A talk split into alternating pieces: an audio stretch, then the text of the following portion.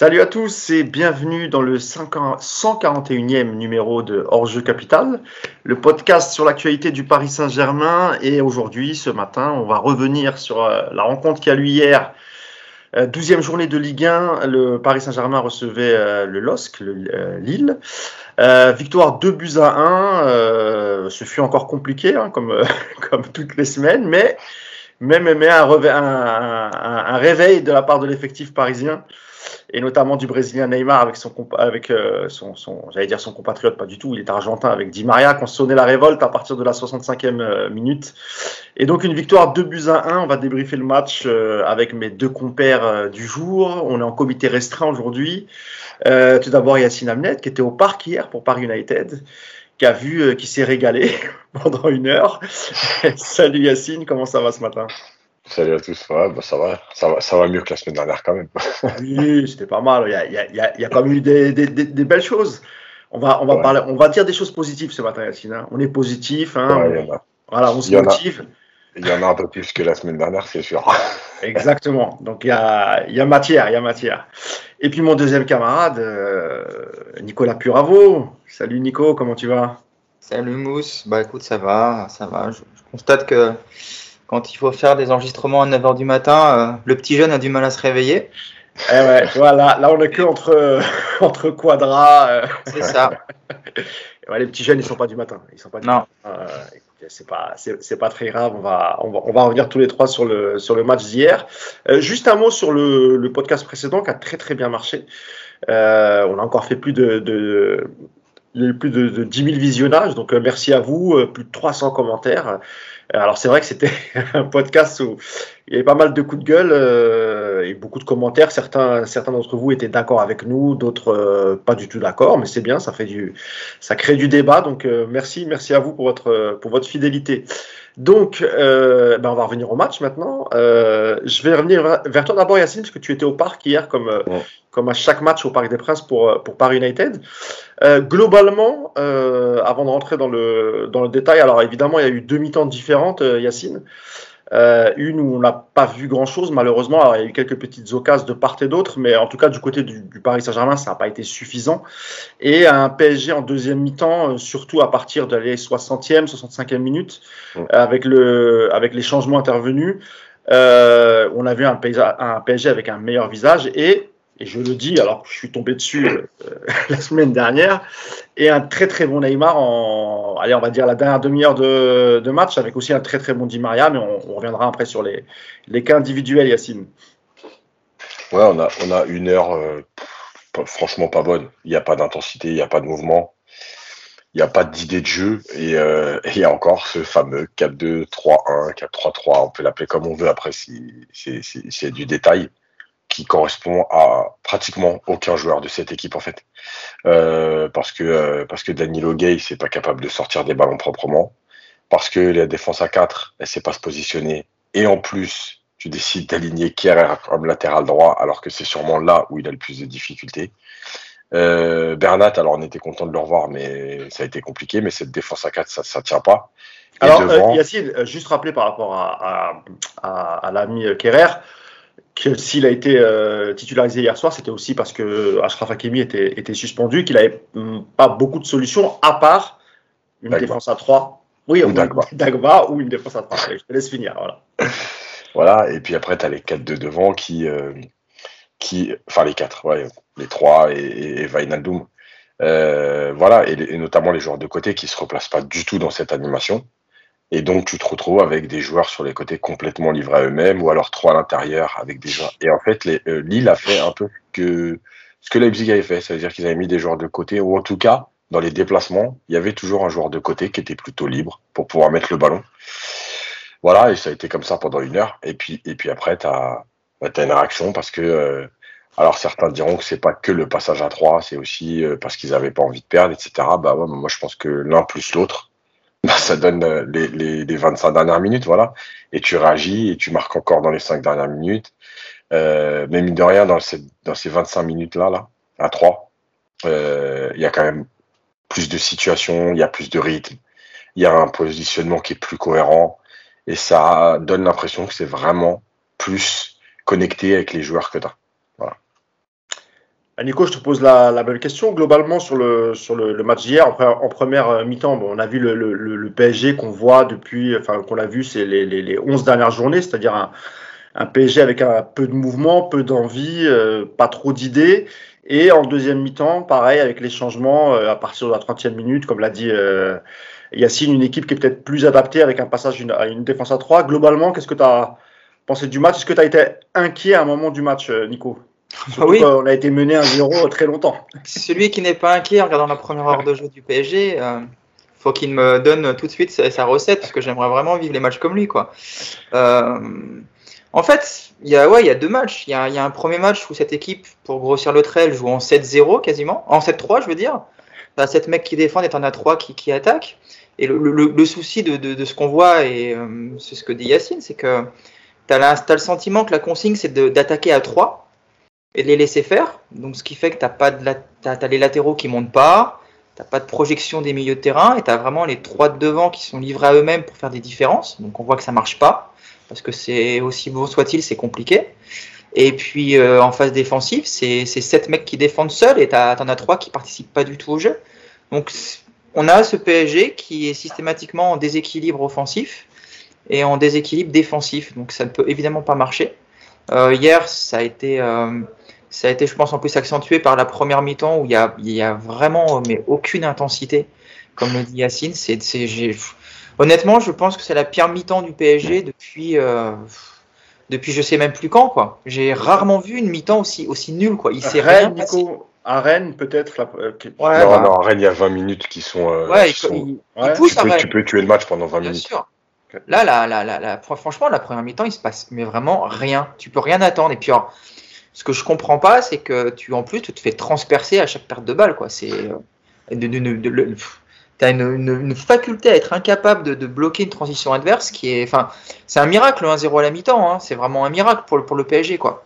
Et après, c'est vrai qu'à partir de la, de la 65e, quand, euh, quand ils changent les deux latéraux et, que, et qu'on passe à 3 derrière, bah, tu as, un nouveau match qui commence. Et puis bon, là, c'est là où ça va être compliqué, c'est de savoir quel est le poids du passage à 3 derrière par rapport à quand tu mets en plus en parallèle bah, déjà l'intensité qui revient comme par miracle. Ouais. Et puis tu as aussi les Lillois qui baissent de pied à ce moment-là parce qu'ils ont quand même fait une première heure de jeu très intense.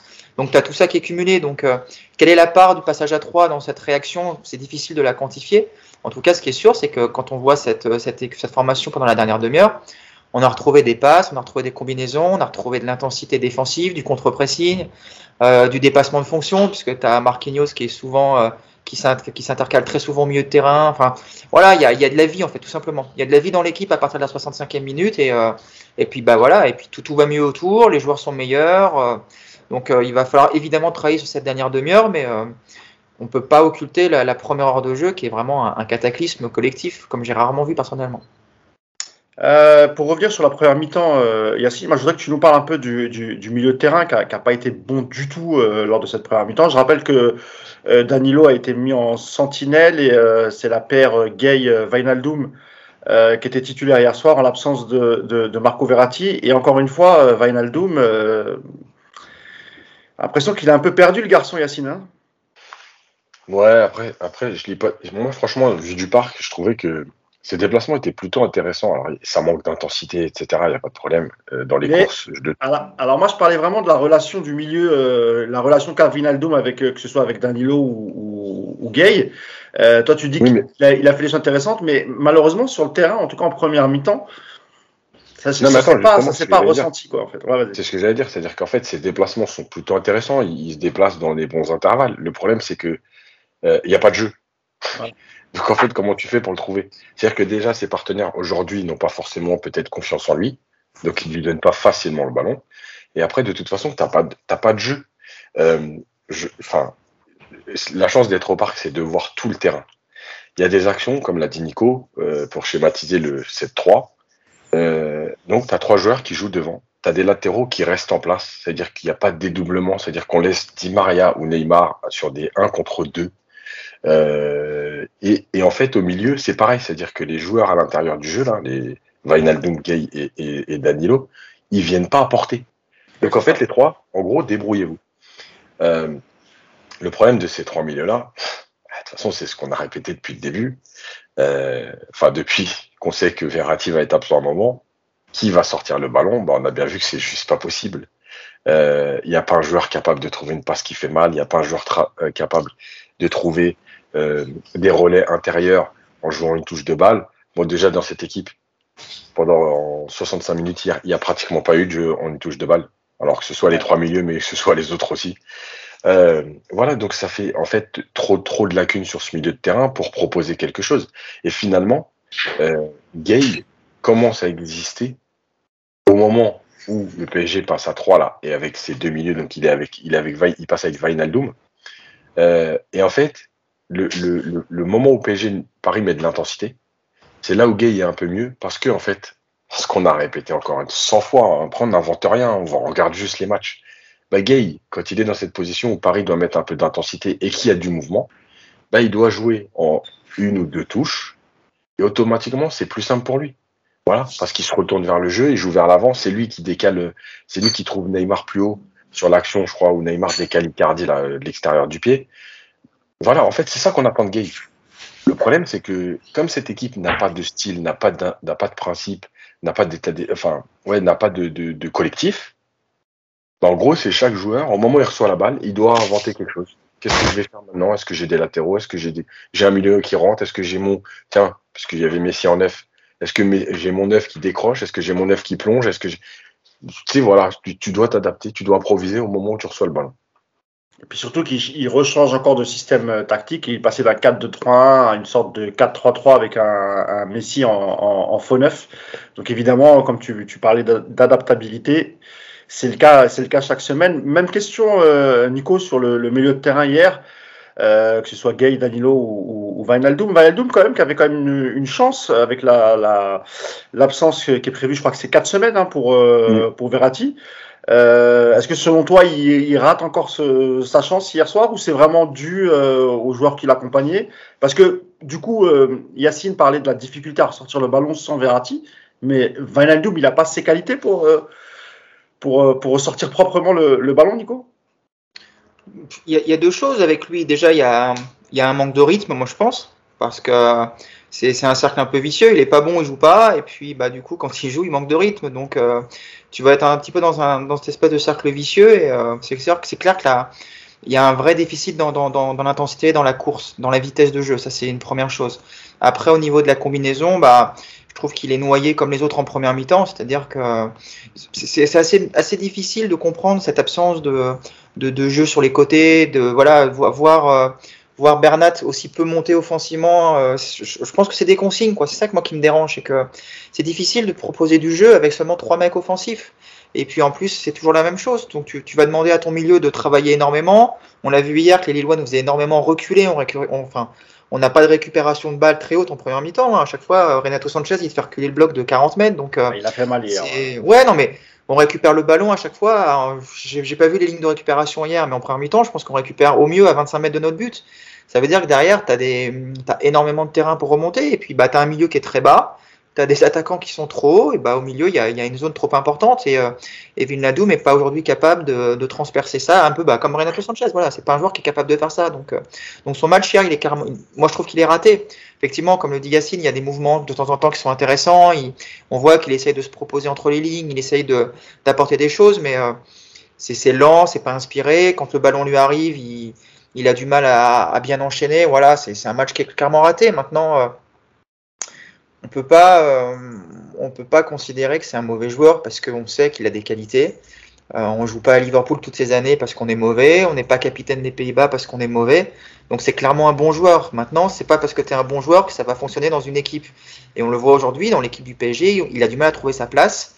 Il a du mal à, trouver son positionnement, il a du mal à trouver les enchaînements parce que, comme le dit Yacine, il n'y a pas d'enchaînement de toute façon dans cette équipe. Donc, euh, il, est, clairement en difficulté. Et euh, moi, j'aimerais vraiment le voir enchaîner les matchs Déjà, c'est la première chose pour qu'au moins il ait un petit peu de rythme. Et puis, il faudrait surtout qu'il enchaîne les matchs sur une position fixe avec un plan de jeu un peu plus clair. À Liverpool, il est, très, il était énormément cadré. Liverpool est une équipe avec un, style de jeu très très bien défini où chaque joueur sait exactement ce qu'il a à faire, à quelle place, à quel moment. Le PSG, c'est tout le contraire. Donc, euh, il a clairement du mal au niveau de l'adaptation par rapport à ça. Mais je pense pas que tout soit de sa faute, malheureusement. Il y a, il y a, c'est plus profond que ça. On va passer aussi au, on en a parlé au début, hein, des, latéraux qui n'ont pas donné satisfaction, et notamment Kerrer qui sur le but de Jonathan David qui est, qui est, qui est complètement dépassé. Alors déjà il est en retard, il est trop à l'intérieur, il est en retard quand Ilmaz récupère le ballon, et en plus dans la surface, euh, dans la surface, il se fait bouger par, par un attaquant de 36 ans, il me semble, hein, Yacine. Hein, c'est ça. Hein. Euh, donc euh, voilà. Et de l'autre côté, Bernat, qui, qui, a été titulaire hier soir au, au, parc, dont on a vu les limites et dont on sent qu'il n'est clairement pas prêt. offensivement, il n'a pas apporté grand-chose et, défensivement, ça a été parfois aussi compliqué, Yacine. Oui, alors ça a été compliqué, mais, mais le, le problème, c'est que j'aurais bien voulu voir Bernat rester un peu sur le terrain au moment du passage à 3. Eh oui. Non, mais pourquoi Juste pour voir en fait si c'est réellement physique ou si. Si c'est le schéma. Comme le dit Nico. Ben oui, les consignes. Parce que, évidemment, que Bernat, euh, bon, quand même, euh, ça fait un petit moment qu'on le voit au PSG. bien sûr. Il a été blessé, mais voilà. On sait que c'est un joueur qui aime monter, qui aime euh, avancer, qui aime proposer. Et là, il l'a pas fait. Alors, au moins, on aurait eu la réponse de savoir est-ce qu'il n'est pas encore prêt ou est-ce que, ben, quand c'est à 4, les quatre défenseurs ont pour consigne de ne pas sortir et, ça aurait été quand même un, bon élément de réponse. Euh, maintenant, euh, les latéraux, le problème, c'est que cette, équipe ne peut pas défendre à 4. Pourquoi? Bah, Parce qu'à partir du moment où tes joueurs offensifs excentrés ne travaillent pas, euh, bah, tu te retrouves avec des deux contre 1 sur les côtés, qu'en plus de ça, ils sont trop vite à l'intérieur, parce que je pense qu'ils ont... Moi, moi je, je reste persuadé, et je sais que certains diront encore une fois Pochettino, Pochettino. Il y a des positionnements qui sont automatiquement influencés par le discours du coach. Si le discours du coach, c'est d'abord, les gars, restez solides, on prend pas de but, vous, vous êtes d'abord là pour tenir parce que devant, on a des artistes et eux, ils sont libres, ils vont, et ils vont euh, moins défendre, etc c'est obligé qu'en fait les joueurs se retrouvent trop vite à l'intérieur. Parce que dans l'idée, c'est de se dire vite, protégeons l'axe, protégeons l'axe, protégeons l'axe. C'était, c'était le cas de Kerrer sur le, sur, sur le premier but lillois. Quoi. Bien sûr, mais le problème, c'est que je t'aurais dit, c'est de la faute de Kerrer. Si c'était pas arrivé à Kimi avant, si c'était pas arrivé à Dagba avant, euh, ça arrive à tous les matchs. Je l'ai montré dans certaines minutes, coach. Ça arrive à tous les matchs. Donc ça veut dire que c'est pas Kerrer le coupable. C'est bien ou l'animation ou les consignes, etc. Mais en tout cas, y a, y a, ça peut pas être que Kerrer. Après, Kerrer, tu le mets pas en, en, position de force parce qu'il est plutôt pas mal depuis le début de saison dans l'axe. On sait qu'il est en difficulté à droite et tu le remets à droite. Alors, ok, les circonstances, mais encore une fois, puisque les circonstances t'amènent à repenser autre chose, bah, fais autre chose, propose autre chose. Euh, il, avait, il, avait, d'ailleurs, euh, je crois que c'était, je crois que c'était Tourelle qui avait une fois, une fois c'était une fois qu'avait essayé Herrera, il me semble, en, latéral droit. Hum, ouais en même temps, là, Herrera, c'était un peu compliqué pour lui. des problèmes de GPS, de, de, de, de chemin, de voilà. Non, mais je parle plutôt d'animation, c'est-à-dire que puisque tu n'as pas les joueurs pour jouer aujourd'hui à 4, bah joue à 3. Déjà, pour commencer. Euh, donc, bon, bref. Euh, après, le, le, le, le, passage à 3, comme par hasard, alors ok, tu as des joueurs frais qui rentrent, Mendes, Dagba, etc. Mais il te permet de défendre autrement. Et sur la première période, il y a un truc qui est hallucinant.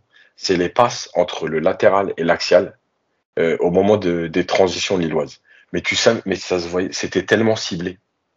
Euh, la première accélération de, de Iconé, alors l'accélération, elle est, elle fait mal parce que il va très très vite et il dépose Kimpembe. Kimpembe mais tu vois bien que tu vois bien que dans l'idée lilloise, la première la première chose à faire quand il récupérait le ballon, c'était de trouver ses joueurs entre le latéral et, le, le défenseur central pour plonger dans leur dos. Mais c'est hallucinant que tu sois. Tu te rends compte les lacunes qu'une équipe comme le PSG a pour être ciblée à ce point par Leipzig, par, euh, par Lille, euh, sur, ces, zones de terrain. C'est pas possible, quoi.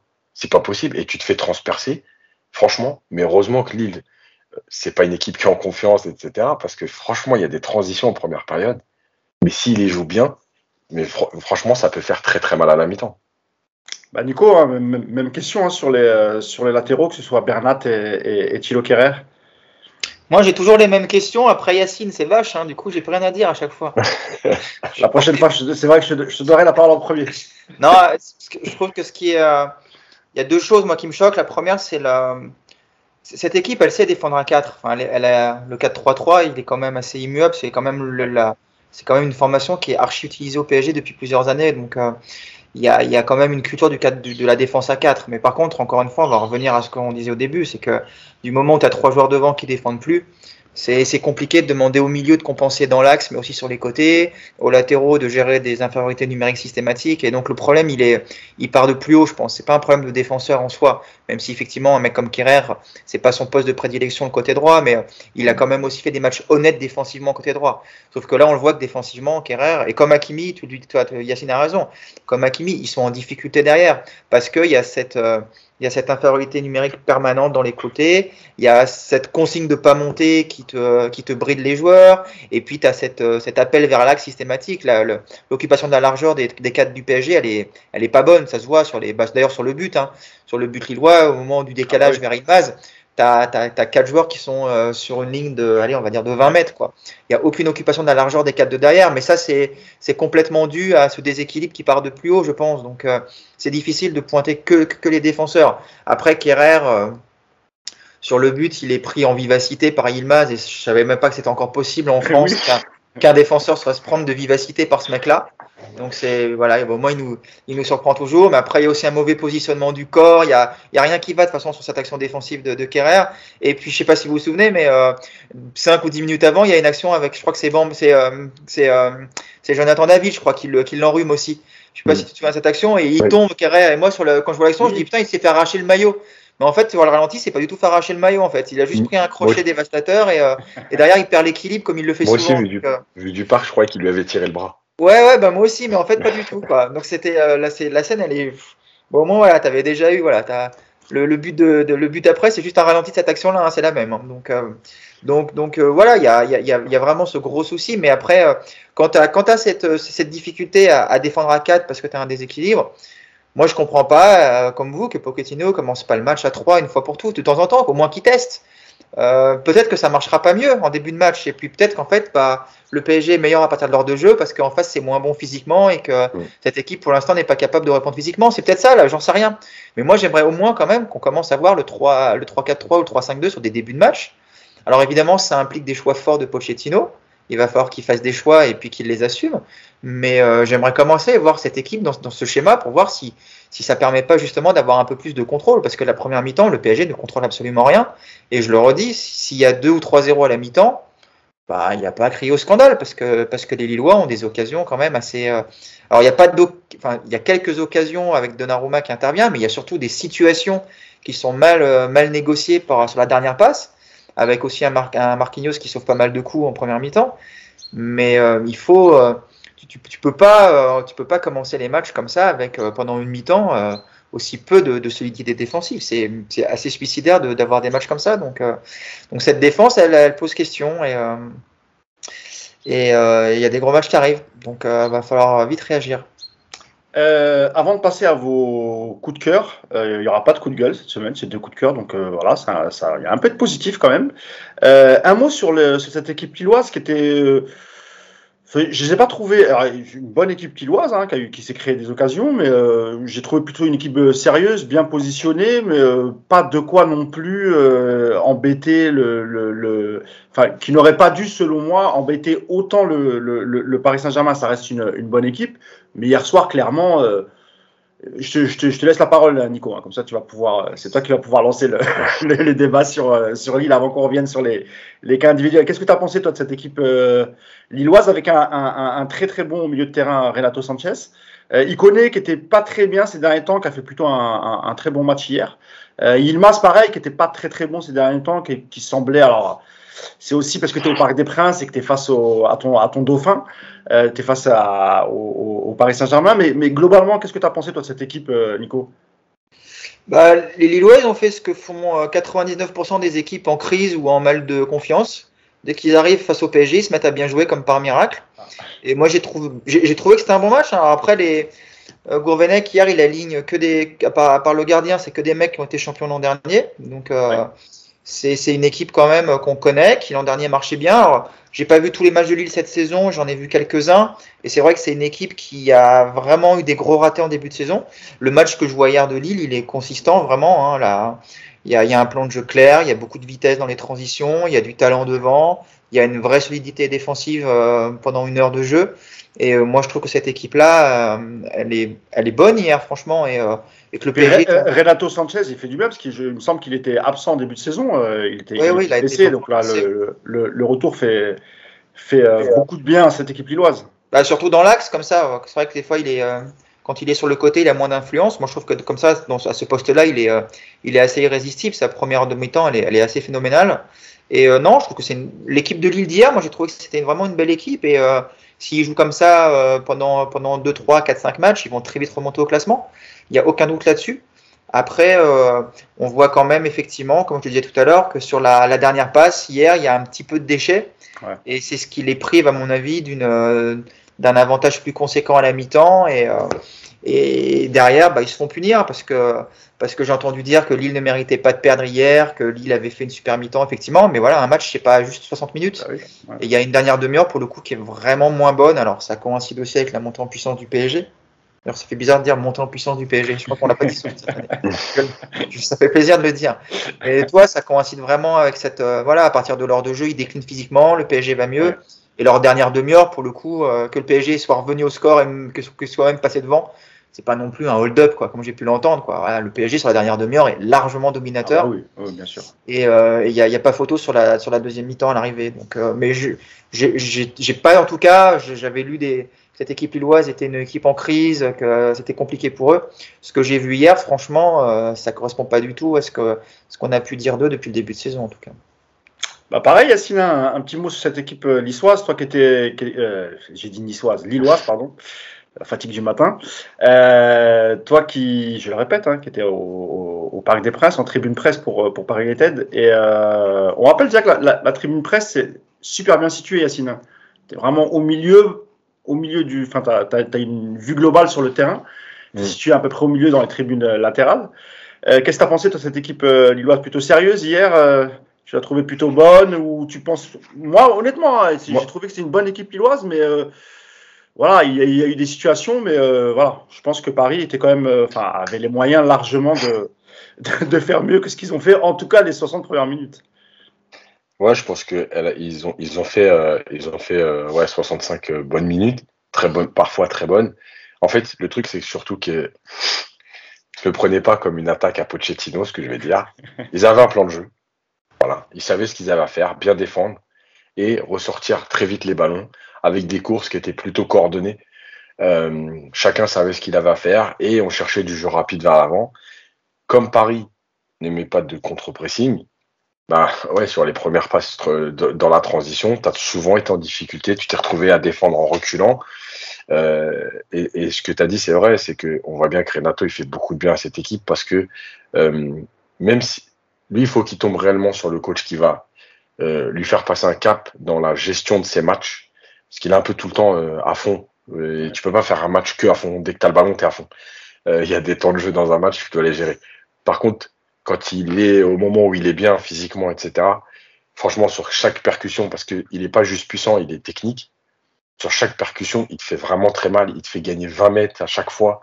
Donc, je pense que c'est lui qui fait aussi la différence. Après, je vais pas être original quand je vais dire que, bah, en fait, ça peut jamais. Le match contre PSG, c'est jamais un match référence. Euh, parce que c'est, comme tu as dit, hein, le match de gala, c'est le match contre Paris. Euh, tu viens avec une concentration qui est un peu élevée parce que tu te dis que tu n'as pas envie de prendre une rouste. Euh, donc, tout ça mélangé, le match contre Paris, c'est jamais une référence. et on le voit souvent, les équipes après Paris, derrière, quand elles font un résultat ou quand elles font un très bon match en disant on n'est pas passé loin, en général, derrière, il y a une série de matchs sans victoire parce que parce qu'ils pensent que c'est leur niveau et que derrière bah oui parce que ce match-là il est tellement spécial dans la saison que voilà après effectivement ils peuvent ils peuvent euh, alors encore une fois personne ne connaît l'avenir donc même peut-être ils auraient mené 2-0 euh, il y aurait eu 2-2 on ne sait pas ou peut-être 3-2 on ne sait pas. En tout cas ce qui est sûr c'est qu'ils ils ont eu les moyens de mener plus largement. Et, et en fait beaucoup de monde oublie que la deuxième partie de saison de Lille l'année dernière, ils font ce qu'il faut pour être champion sur l'efficacité. C'est-à-dire qu'ils sont pas exceptionnels. Mais rappelez-vous, euh, même, même au parc, ils viennent, euh, ils n'ont pas de 10 occasions. donc, ce qui leur manque aujourd'hui, c'est aussi ça, c'est-à-dire que la confiance que l'efficacité te donne, où, tu sais que tu as besoin que d'une ou deux situations pour marquer. Bah, aujourd'hui, voilà, contre Paris, ils marquent un but. Ils ont pratiquement cinq, cinq vraies situations, et on va dire six ou sept où tu, que tu peux mettre dedans en tout. Voilà. Et l'année dernière, sur 6 ou 7, il marquait 2 buts ou 3 buts. Et puis derrière, t'as pas Maignan qui te sauve les, les, les, les, derniers, les, les derniers ballons. Donc voilà, c'est un peu un mélange de tout ça. Je pense que c'est réellement en efficacité parce que, bah, comme Nico, je pense qu'on tu revois un peu l'équipe de l'année dernière. Oui, parce que l'effectif a peu, a, peu bougé, a peu changé. Euh, il y a un nouvel entraîneur, effectivement, mais qui a gardé un peu les mêmes principes que, que Christophe Galtier. Euh, je crois que c'était le 4-4-2 euh, qu'utilise qu'utilise Christophe Galtier. il te manque, il manque l'efficacité dans les deux surfaces en fait. Voilà. Euh, juste un petit mot avant de venir sur vos coups de cœur. Un, un mot de Lionel Messi qui est sorti à la mi-temps. Euh, Pochettino a répondu à, on lui a posé la question évidemment. Euh, alors c'est un peu bizarre la réponse qu'il a, il a sortie. Je me demandais s'il était blessé. Messi il répond non, je ne pense pas, mais on a voulu prendre des, des précautions. Il, voilà, il n'a pas donné plus de détails que ça. Mais c'est vrai que la première mi-temps de Messi, elle est un peu, voilà, elle est un peu décevante. Nico Un peu? Oui, mais tu me connais, je minimise ah, toujours. c'est gentil, un peu décevant. Je, suis un gentil, Nico. C'est vrai. moi, je suis pas un gentil, moi. Donc, euh... eh ben, fais-toi plaisir. non, non, sa première mi-temps, elle est, elle est à l'image du PSG. Euh, elle est juste, je vais pas dire le mot de Yacine, j'ai lui. Elle est horrible, ses premières mi-temps, mais euh, s'il a un problème physique, qu'est-ce qu'il fout sur le terrain, toi? Voilà, c'est juste il s'est pas entraîné euh, ou très peu depuis Marseille. Euh, il a un problème de cuisse.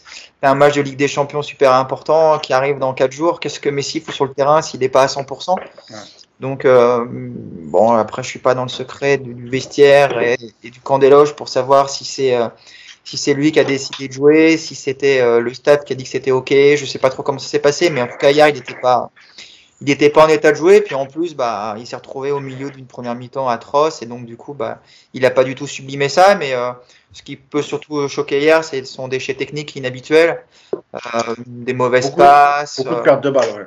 Ouais, ouais, il y, y, a des erreurs techniques, mais, euh, je pense que c'est le problème de Messi actuellement. De toute façon, je pense qu'il est complètement lié à son, déjà à son adaptation. N'oublions pas, encore une fois, que tout Messi qu'il est, il arrive dans une nouvelle équipe, dans un nouvel environnement, et que, bah, c'est rare qu'un joueur euh, surperforme d'entrée. Donc, euh, surtout qu'il surtout qu'il fait aucune préparation avant de rejoindre le PSG, parce qu'il quitte le Barça euh, fin juin, enfin en fin de saison, et qui qui fait pas qui fait pas du tout de préparation. Et voilà, et j'allais y venir effectivement. Après, il y a aussi ce côté physique qui est évident que Messi n'est pas n'est pas prêt. Euh, il est parti jouer très rapidement en Amérique du Sud, une semaine je crois après son arrivée au PSG. Voilà, c'est un, un, joueur qui n'est absolument pas prêt physiquement, donc pour l'instant il est il est en train de, découvrir tout ça, il est en train de, peaufiner aussi tout ça, euh, et, ça va prendre un peu de temps. Alors, je comprends l'impatience de certains parce que c'est Messi et qu'on s'imaginait euh, le voir marcher sur la Ligue 1 dès son arrivée, mais en fait, on se rend compte que, que tout Messi qu'il est, la Ligue 1, c'est pas si facile que ça, et que quand le physique n'est pas encore au rendez-vous, bah, forcément, le foot, c'est plus difficile. Donc, euh, hier, c'est un très mauvais match en tout cas, et il n'y a pas grand-chose à, dire de sa prestation, parce qu'il a, il a, il a, rien montré de toute façon. Tu veux dire un petit mot, Yacine, sur, euh, sur Messi ou tu es d'accord avec Nico? Non, je suis d'accord. Quand tu rates même, quand Messi rate même des contrôles, c'est que bon, il faut passer à autre chose. Bah oui, il faut dire la vérité. Maintenant, bonjour.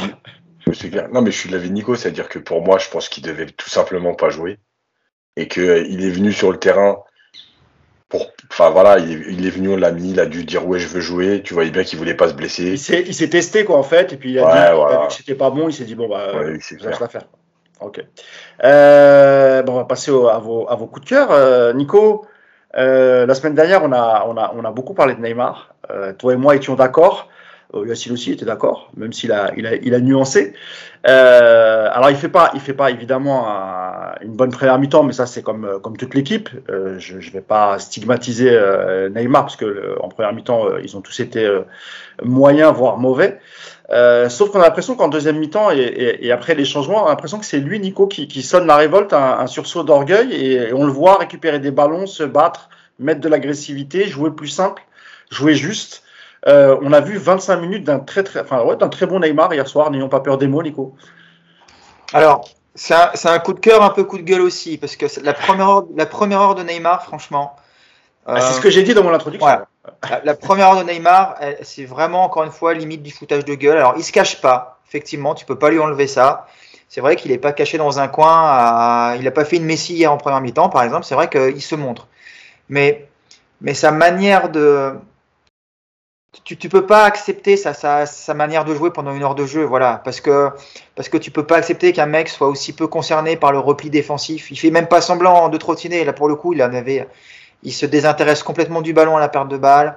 Il te déséquilibre systématiquement l'équipe. Quand il a le ballon, il le lâche jamais. Comme d'habitude, il veut s'entêter. Énormément de pertes de balles en première mi-temps. Oui, mais c'est normal. Il sur des actions individuelles, tu as raison. Il garde tellement le ballon qu'il a toujours un ou deux mecs sur le dos et puis il va s'entêter là-dedans. Donc euh, la première heure de jeu Neymar, franchement, c'est encore du bon foutage de gueule. Après, effectivement, à partir de la 60e, 65e minute, on voit un Neymar beaucoup plus euh, juste dans ses choix, euh, qui met de l'intensité dans ses courses, qui lâche le ballon tout de suite qui privilégie la passe. Et là, effectivement, il devient très intéressant dans le jeu. Alors, il y a, j'ai un peu discuté hier avec les adeptes de la, de la secte du chemin du roi. Ah, alors, j'ai quelques discussions avec eux. D'ailleurs, encore ce matin, ça continue. Donc, euh, ils ont une théorie qui est assez, assez, marrante et que je veux bien entendre, en fait. C'est de dire que quand autour de Neymar, c'est pas bon, et eh ben, il est pas bon il dribble, il court pas, il n'y a, a, pas d'intensité, et qu'en fait c'est de la faute des autres autour. Oui, alors ça c'est une théorie qui est assez connue, effectivement. Voilà, cette théorie-là, elle s'entend après. Moi je veux bien l'entendre. Moi je pense que c'est le contraire. C'est que quand Neymar se met à jouer simple, à lâcher son ballon et à ne plus euh, faire des dribbles en permanence, et eh ben, ça fluidifie ton jeu d'équipe et comme par hasard, tout le monde autour en profite et devient bon. Voilà. Donc euh, tu as, deux points de vue par rapport à ça qui à l'arrivée se rejoignent avec un seul point, euh, il y, a un point commun à, ces deux théories, c'est qu'en fait, on est tous d'accord pour dire que le Neymar qui est bon, bah, c'est le Neymar qui n'essaie pas de dribbler, c'est le Neymar qui d'abord cherche des passes avec euh, soit sur un contrôle, soit sans contrôle, et qu'à l'arrivée, bah, tout le monde en profite. Et c'est vrai que. Est-ce que est-ce qu'on peut s'arrêter deux secondes sur ce magnifique extérieur de Neymar pour Icardi en, seconde mi-temps, incroyable. Ouais, très belle passe, très belle passe. Après, encore une fois, c'est c'est tu sais, quand, euh, quand tu sais que Neymar va, va lever la tête et va te donner la balle, tu peux faire ton appel de balle à ce moment-là. Et c'est ce que fait très bien Icardi sur cette action-là. Quand Neymar, il est la tête dans les chaussures, à provoquer trois mecs sur le côté gauche, à vouloir faire euh, une roulette, un petit pont, euh, puis un petit élastico avant de faire une passe, c'est toujours le même problème. À quel moment tu vas déclencher ton appel quand tu es autour de lui? Tu sais jamais le déclencher ton appel. Là, quand il joue simple, bah, c'est un joueur qui a une qualité de passe largement au-dessus de la moyenne qui voit vite, qui voit juste, qui techniquement est capable de donner le ballon où il faut. Et puis bah, à l'arrivée, sa dernière demi-heure, elle est de très bonne facture. Moi maintenant, bah, tous ceux qui, tous ceux là qui nous tombent dessus quand on critique Neymar, j'ai envie de leur dire, bah, le Neymar de la dernière demi-heure, quand moi je l'aurais vu 3, 4, 5 matchs consécutifs pendant 90 minutes à ce niveau-là, eh ben, je serais d'accord avec vous. Je vais vous dire, ce Neymar-là, il est indispensable au PSG. Le Neymar de la première heure de jeu, moi franchement, je suis entraîneur du PSG, je suis même pas sûr qu'il revient sur la pelouse à la mi-temps, parce que il est, la première mi-temps, elle, est, elle est pas possible. Donc euh, que Neymar enchaîne sur ce qu'il fait pendant la dernière demi-heure, qu'il joue collectif, qu'il arrête de s'entêter dans, les 1 contre 1, et puis on va retrouver, je pense, un jeu qui va, qui monter en puissance et en, qualité, parce que, parce que quand il joue comme ça, il fait du bien à l'équipe, faut le dire. Euh, bah, tu peux réagir aussi euh, dessus, Yacine. C'est vrai que Neymar hier en première mi-temps, enfin jusqu'à l'heure de jeu, il est, tu l'as mis sur ton papier d'après-match, Yacine. Euh, il est, euh, tu dis qu'il est à, la fois, il peut être à la fois génial et à la fois agaçant. Euh, le génial, c'était évidemment à partir de la, de la 60e minute, et puis l'agaçant, c'était la, la, première heure de jeu, où on a senti que, voilà, vu qu'il sentait qu'ils n'y arrivaient pas, il s'est dit, enfin, c'est les défauts de Neymar, je, vais faire la différence tout seul, et il y a eu énormément de pertes de balles. Euh, et puis quand il y a eu le changement de système, comme l'a dit euh, Nico, euh, voilà, il a été beaucoup plus juste, il a, il a, il a mis beaucoup plus d'intensité, euh, il a joué, il a joué avec avec tout le monde, il a joué avec Di Maria, il a joué avec Icardi. Je rappelais la, la super passe de l'extérieur pour pour Icardi qui fait l'appel. voilà, c'est usant, c'est frustrant, Yacine, d'avoir un joueur de cette qualité, mais qui joue que par intermittence. Hier, on a eu de la chance parce qu'il a, il a, il a joué 30 bonnes minutes, mais mais depuis le début de saison, on n'avait pas vu un Neymar à ce niveau-là, Yacine. Ouais, c'est vrai, mais en fait, moi, le problème, c'est que, en fait, je crois qu'il y a des gens qui confondent beaucoup de choses. Euh, bon, la première, c'est évidemment l'exigence. Quand tu vois la dernière demi-heure, moi, m'expliquez pas à chaque fois, euh, ouais, vous lui tapez dessus. Moi, je suis désolé quand tu as, as, ces qualités-là et que tu es capable, parce que c'est pas juste les qualités, c'est que tu as déjà, as déjà montré que tu savais le faire. Donc, euh, qu'est-ce que je vais faire? Moi, je vais attendre le match, le match ou les 30 minutes tous les deux mois que tu vas, que tu vas, où tu vas dire, enfin, tu vas remettre les choses au clair entre guillemets, comme ils disent maintenant, tu vas fermer des bouches et puis euh, et tu vas disparaître pendant deux mois. Donc à un moment donné, je suis obligé d'être exigeant avec ce joueur-là euh, parce que je sais de quoi il est capable. Ça c'est la première chose. La deuxième chose, c'est que je pense que Pochettino, pour en revenir toujours à la même chose, il y a des joueurs aujourd'hui comme Di Maria, comme Neymar, qui ne sont plus capables de jouer sur les côtés, de faire beaucoup d'efforts, alors défensifs, et de, gagner des 1 contre 1. Par contre, quand ils se recentrent un peu plus, qu'il y a du mouvement et qu'ils échangent rapidement, il se passe des choses. À un moment donné, je sais pas, regarde les matchs et essaye de voir comment tu peux faire. Hier, Di Maria, il est pas. Alors, Di Maria, il court toujours un peu, il essaie des pressings, etc. L'attitude, c'est pas la même. Euh, mais malgré tout, on voit bien que dès qu'ils se ressentent la dernière demi-heure, mais ça n'a rien à voir parce que tu as des joueurs avec une qualité de passe qui est exceptionnelle. Eh oui, eh Donc peut-être mêler dans des positions qui vont plus leur correspondre aujourd'hui à leur qualité. Bah sur, le but de, sur le but de Di Maria, on voit l'échange euh, Di Maria-Neymar et puis la, voilà. la, toute petite louche de Neymar euh, pour le but de, de Di Maria, c'est fantastique. Voilà, après, après, alors, juste le, le, juste le petit truc euh, qui change, c'est que moi, au début, les premières prises de balle, je les ai trouvées bonnes au tout début de match. Il fait deux, trois prises de balle vers l'avant, je me dis, tiens, il a décidé d'être dans un, dans un bon jour. Bon, finalement, ça a duré 7 Parce qu'il voulait, il voulait fermer nos bouches, c'est normal. ça a duré 6-7 minutes et c'est à à la fin. Euh, voilà, mais, mais en fait, le truc, c'est vrai que moi, je, je c'est hyper frustrant d'avoir un joueur avec cette qualité. Après, de toute façon, moi, on m'enlèvera pas de la tête parce que, encore une fois, la chance d'être au parc, c'est de voir aussi, euh, même quand le eh ballon est loin. Euh, on m'enlèvera pas de la tête qu'il y a des consignes dans cette équipe qui, doivent être folles et j'aimerais tellement assister à une causerie parce que c'est vrai que Neymar ne défend pas déjà à la perte de balle. En tout cas, sur la première heure, parce qu'après, une fois qu'il y a l'envie, la motivation, euh, bah, tu as l'impression que tout le monde s'y met un peu. Mais vraiment, tu sais, c'est équipe de district avec trois attaquants qui restent plantés devant. Non, mais c'est non, mais j'aurais dû, tu sais, j'aurais dû prendre des photos à un moment donné, tu as le ballon de. Les Lillois, ils ont le ballon dans tes 30 mètres. Ah, ça, ça va finir avec une minute coach, ça, Yacine. Hein bah ouais. As 30... mais parce que le problème de la minute coach, c'est qu'avec les caméras, des fois, tu as des angles, tu vois rien. Mais tu as trois mecs alignés sur la ligne médiane, comme ça, qui attendent le ballon. Voilà, qui bougent pas. Et les Lillois, ils sont à 30 mètres de ton but. Mais tu sais, mais c'est hallucinant, quoi. Bref. Donc voilà, après, après, écoute, le Neymar de la dernière demi-heure, euh, s'il a envie d'être comme ça, euh, les 40 prochains matchs, euh, écoute, c'est bienvenu. Hein. Bon. tu sais, ce, pour rebondir là-dessus, ce, ce, côté des trois mecs devant qui, qui, qui, viennent jamais, tu sens quand même que ça agace les autres. Parce que tu as mmh. Marquinhos aussi à un moment qui gueule un peu sur Neymar. Et alors là, Neymar, il, il fait un espèce de footing, il fait, il fait une pseudo-course sur 8 mètres avant de s'arrêter. Il est en crise d'asthme parce qu'il est plus habitué à courir. Mais tu sens bien que les mecs, ils le voient. Moi, je, tu ne tu me feras pas croire que des mecs comme Marquinhos, que des mecs comme Bernat, que des mecs euh, comme ça qui ont de l'expérience et un peu de caractère, tu vas pas me faire croire que ces mecs-là, ils n'ont pas conscience que tu peux pas aller loin en Ligue des Champions avec une équipe qui défend à 7. Ils le savent. Euh, rappelle-toi, Nico, de, de, la réflexion de Gay qui avait été pris par les caméras d'RMC euh, oui, je me souviens. en Ligue des Champions l'année dernière, mais c'est exactement ce que tu décris. Oui, mais et puis alors, après, on va nous dire, ouais, mais en, championnat, ils ont de la marge et donc euh, ils peuvent se permettre ça en championnat. Mais tu vois que non, justement. C'est ça aussi le problème, c'est que mm, mm. déjà, tu prépares pas bien tes matchs parce que si tu joues qu'à haute intensité, un match tous les, tous les, tous les 15 jours ou toutes les 3 mm. semaines, bah, c'est pas bon. Et puis, c'est pareil, tu, tu, crées des frustrations dans l'effectif. Tu, et puis tu te mets aussi en difficulté. Euh, le PSG qui gagne 8 points cette année dans les, euh, dans les 5 dernières minutes des matchs, tu vois, c'est que bah, tu arrives à la 85e et que tu pas plié des matchs, loin de là, tu es en difficulté, que ce soit contre Metz, Angers, Lyon, euh, hier encore Lille.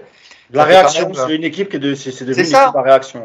Et, euh, et, je, moi, ce que je ne comprends pas dans cette équipe, c'est qu'il n'y ait pas cette volonté, comme on le voit au Bayern ou à Liverpool, d'écraser en face l'adversaire, parce que tu te fais plaisir.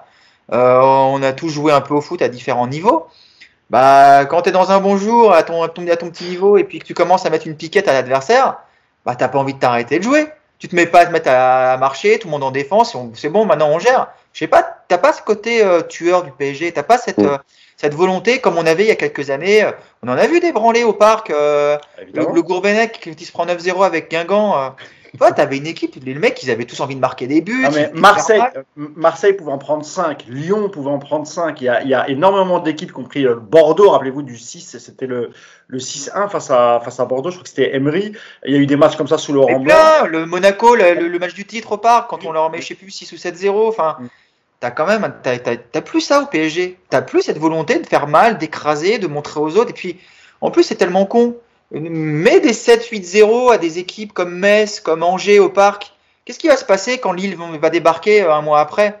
Les mecs, ils vont pas être en train de se dire bon les gars, dès qu'on perd le ballon, on va leur faire mal parce qu'ils sont bidons.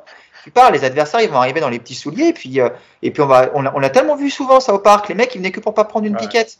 Maintenant, les mecs, ils viennent au parc en disant euh, c'est une équipe qui a des lacunes et qui à qui on peut faire mal. Donc ça, cet état d'esprit-là, il est perdu et c'est un vrai vrai problème, je trouve, dans ce PSG. Et ça, euh, je n'arrive pas à l'expliquer.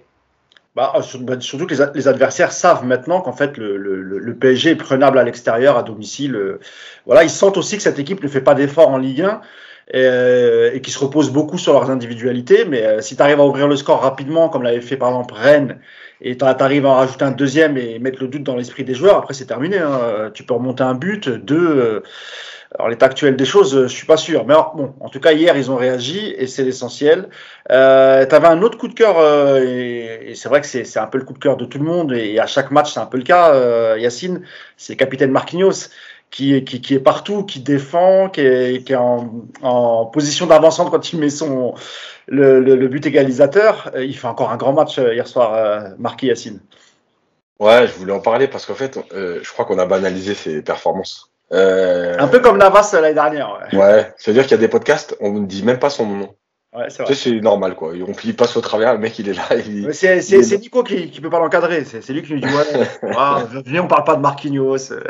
Merci, moi, je, me fâche avec les fans de Marquinhos. c'est une blague, évidemment, c'est du second degré. Laissez Nicolas tranquille. Non, mais en fait, évidemment, évidemment Marquinhos, il, il, il est. Alors, oui, sur le but, par exemple, de Lille, il n'est pas bien positionné. Le problème, c'est que il doit compenser les erreurs de trop de joueurs dans cette équipe. Donc, c'est obligé qu'à un moment donné, il va être impliqué sur quelque chose. Euh, mais il te sauve. Alors, déjà, en ce moment, euh, depuis à peu près, bon, depuis le début de saison, mais sur les quatre derniers matchs, et je sais pas comment il fait. S'il a mis un aimant ou s'il a un truc, et sur tous les coups de pied il prend tous les ballons de la tête. Et tu as l'impression que là où il est, c'était là où le ballon devait aller il prend contre Leipzig, il a été énorme de la tête, bon, contre Marseille aussi. Hier, c'est pareil. T'as l'impression qu'il est tout seul au milieu de la défense, il prend tout de la tête. Bon, déjà, il est énorme. Dans la lecture du jeu, tout ça, euh, il a été très bon. Mais il y a deux choses. La première, c'est au moment du passage à 3, où, alors, à 4, il a été très bon. À 3, il a été exceptionnel. Parce qu'en fait, Marquinhos. Carrément, exceptionnel. Ouais, ouais, ouais, parce que, en fait, Marquinhos est un, est un défenseur qui est encore meilleur quand il défend en avançant. Et en fait, dans cette équipe, quand elle est comme ça contre Lille là, pendant une heure à quatre, etc., avec ce milieu de terrain-là, il peut pas défendre en avançant. Il est obligé de protéger Kerrer, il est obligé de, de, de, de, de faire attention aux sorties de Danilo, etc. Du coup, euh, il recule tout le temps. À partir du moment où Danilo est venu à côté de lui, il, faisait, il, était euh, pratiquement des fois numéro 6 il allait chercher des ballons plus loin que le rond central. Pourquoi? Parce que dès qu'il a cette couverture-là, franchement, quand il défend en avançant, il est juste monstrueux. Euh, il y a eu une séquence à un moment donné où c'est lui qui récupérait tous les ballons. Une fois derrière, une fois au milieu, il est là, il relance. Franchement, exceptionnel. Et après, euh, bah, Marquinhos, faudrait un jour faire le total de ses buts, mais de ses buts qui comptent. Mmh. C'est pas le, le corner du 4-0 où il vient mettre sa tête et il est content mais, tellement il t'a mis des buts importants. Et hier, hier, son but, il est hyper important dans la physionomie du match, dans l'état d'esprit du match. Mais surtout, j'en ai parlé sur Twitter, mais regardez son déplacement, mais c'est un déplacement d'avant-centre. Il est légèrement premier poteau. Au moment du décalage sur Di Maria, il fait deux, trois pas de recul, il fait un appel en arc de cercle et il est tout seul au deuxième poteau. Mais le mec, en fait, vous cassez pas la tête hein, quand on n'a pas d'avant-centre, mettez pas Messi en faux neuf. Il est là, votre avant-centre. non, mais, non, mais en fait, ça prouve l'intelligence du joueur. Tu vois ce que je veux dire? L'intelligence de jeu, euh, c'est pas juste à ton poste. C'est que le mec, il est intelligent partout. Voilà son déplacement sur le but et puis en plus le geste. Parce que Icardi, cinq minutes avant, il a une tête tout seul ou il met une tête plongeante, oui. au-dessus. Sur le centre de Di Maria. Bah oui. Lui, il est tout seul au deuxième poteau, il te met à l'intérieur du pied, là où personne ne peut la prendre. Non, franchement, moi, ce joueur, il est. Moi, je l'ai toujours dit, ce qui lui manque, c'est un leader hein, de jeu, etc. Je pense qu'il lui manque réellement ce côté euh, méchant à un moment donné dans les consignes. C'est-à-dire que, comme l'a dit Nico, il fait des remarques et elles sont toujours intéressantes euh, et elles sont toujours dans le sens du collectif. Mais on voit qu'il n'a pas cette méchanceté ou cette poigne euh, pour à un moment donné être écouté. C'est pas, Sergio, pas Sergio Ramos, quoi. Voilà, voilà. Et c'est vraiment ce qui c'est le seul truc qui lui manque. Ouais, bien sûr. Parce que vraiment, je pense que, je te dis, on banalise un peu trop ses performances et je pense même qu'on se rend même plus compte que, enfin, ce mec, il est, il est, il est vraiment, vraiment, vraiment. il est énorme. Non, c'est vrai. C'est vrai, c'est vrai. Et dans, dans, la défense en 3, dans la défense à 3, en plus, si tu le mets lui dans l'axe, ça te permet effectivement en phase offensive de le faire monter d'un cran. Ce que faisait, ce qu'avait fait Tourelle, hein, on s'est foutu de sa gueule longtemps, Tourelle. Alors, on se foutait pas de la gueule. il le mettait vraiment 6. Oui, et puis surtout Tourelle, on se foutait pas de sa gueule parce qu'il mettait Marquinhos au milieu, mais parce qu'il l'inversait avec Danilo en défense et qu'on avait à comprendre. Mais, euh, mais tu vois que dans cette défense à 3, quand il peut s'initier un petit peu plus haut, eh ben, il fait du bien au milieu parce que voilà, il a une intelligence de placement, une activité. Il est très bon aussi en, en, milieu de terrain. Il, est, il, a, il, a, il, a, une vraie qualité, Nico, de, de, de, de passes, et notamment les passes longues. Euh, hier, il fait encore une passe pour, pour, pour Neymar qui, qui, lui arrivait dans les pieds, ce que, ce que faisait beaucoup si Thiago Silva, qui avait une vraie qualité de, de passe. Ouais, mais aussi en passe courte. C'est ouais. Mais techniquement, il est. Euh, c'est ah, pareil. Techniquement, c'est un c'est un joueur qui n'a pas grand chose à envier au milieu à un Gay ou à un Danilo techniquement parlant, tu vois. Il est capable de combiner, de jouer vite. Euh, je trouve qu'en plus, il a vachement progressé dans, euh, dans, le, dans le contrôle, dans l'orientation du corps, de, de, jouer vite vers l'avant. Enfin, il a, il a bien gommé, je trouve, ses, ses habitudes de défenseur central quand il joue au milieu. Et du coup, il est dans ce système à 3, il va aussi t'apporter quelque chose euh, en plus de la sécurité défensive. Il va t'apporter dans la construction en étant au milieu. Donc, euh, c'est un, c'est vraiment un, un, schéma, je trouve, qui, qui commence à s'imposer. Et euh, le problème, c'est quoi là? Il y en a juste un qui, pour l'instant, n'a pas encore complètement réalisé, mais ça va venir. Après, il y a un autre, il y a un autre joueur sur lequel moi j'aimerais qu'on parle un petit peu. Oui. C'est Icardi hier. Parce que mais, je, te jure que j'allais vous lancer sur Icardi juste après, bah, ça tombe bien, je te, je te eh ben, laisse, toi, la, on a, je te laisse on la parole. plus besoin de toi, Mousse, donc tu peux. bah, salut les gars, je m'en On va finir à deux. Mais, mais, oui, parce que Icardi, mine de rien, sa rentrée, alors il a deux belles occasions. Euh, bon, la tête, elle passe au-dessus, elle est pas si simple que ça, contrairement à ce que Yacine va nous dire, mais la tête, elle est, voilà, il oh, fait tête plongeante, franchement, elle est, elle est puissante, elle passe pas si loin que ça en plus, donc euh, bon, on n'est pas habitué à ce qu'il cadre il a, il, a, il a, le mérite d'être là pour, pour à la réception. Ouais, après, le geste est beau en lui-même. Hein. La tête, c'est pas non plus une tête euh, atroce de l'épaule qui finit au, au de corner. Hein. C'est quand même une belle tête. Et puis il y a ce un contre un après avec euh, avec le gardien lillois qui, qui, détourne le ballon. Donc il a quand même deux belles occasions, mais plus que ça, je trouve que ce qui est important et dans ce système à 3, c'est aussi ce qui va être un peut-être un problème pour Pochettino, c'est que tu as besoin d'un point d'appui comme ça au milieu. Et mine de rien, Icardi, hier, il fait reculer les deux défenseurs centraux de, de Lille d'une euh, bonne dizaine de mètres. Il les monopolise en permanence. Alors, il touche pas beaucoup de ballons. Il est, c'est vrai qu'on le voit pas énormément dans le jeu, mais il a une vraie, euh, il a une vraie importance dans ce système à 3 derrière. Et euh, je trouve qu'il fait une bonne rentrée, donc ça a dû faire en plus plaisir à sa femme, donc ça c'est une bonne nouvelle pour tout le monde. Et, euh, et enfin, voilà, lui Icardi d'hier, je trouve qu'il est précieux dans un système à 3 et je suis pas sûr qu'avec un Mbappé qui a plus cette habitude à dézonner énormément et puis avoir un jeu euh, très très différent, ça marcherait peut-être pas forcément aussi bien avec Mbappé. Donc ce sera encore un, point tactique sur lequel il va falloir euh, discuter et travailler, je pense. Disons qu'avec une défense à 3 et des, latéraux euh, plus hauts, en tout cas pour la réception de, de, centre, euh, si tu as Icardi, tu es, plutôt pas mal. C'est peut-être moins le, point fort de, Mbappé. Tu veux dire un mot d'Icardi? Euh, Yacine, moi je ne vais pas te lancer sur le match parce que je pense qu'il a, il a, il a, tout dit, mais, mais sur l'épisode qu'on a vécu cette semaine, Yacine, au, au PSG, entre la, le, le mini-drame qui s'est joué euh, dans la famille Icardi, les mésaventures au bois de Boulogne de, de, de Rander Herrera. Euh, bon, c'est quelque chose qu'au PSG on connaît bien, Yacine. Hein, ça, ça date pas de l'RQSI. Hein, c'est ce genre d'histoire un peu farfelue qui nous, qui nous tombe un peu sur le, sur le coin de la tête. Euh, il n'y a, pas, y a, y a pas eu du tout de communication hein, de, de, la part du club, mais ça, on, a, on, a, est un peu habitué. Euh, Est-ce que selon toi, ils ont eu raison de ne pas du tout en parler, le, le, club, alors que pendant deux. Enfin, l'histoire Icardi, c'était une telenovela. Hein. On avait. Euh, jusqu'à la réconciliation, on avait un feuilleton par, par jour. Et puis après, il y a eu l'épisode Ander Herrera. Alors je rappelle, hein, pour Ander Herrera, pour ceux qui n'auraient pas suivi, ceux qui étaient sur une autre planète, donc on apprend qu'il a été agressé au début, c'est les premières infos qu'on a.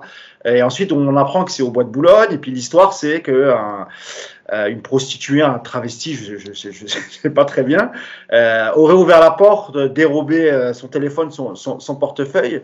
et là, c'est suivi une négociation pour récupérer. Enfin, bref, c'est une histoire un peu farfelue.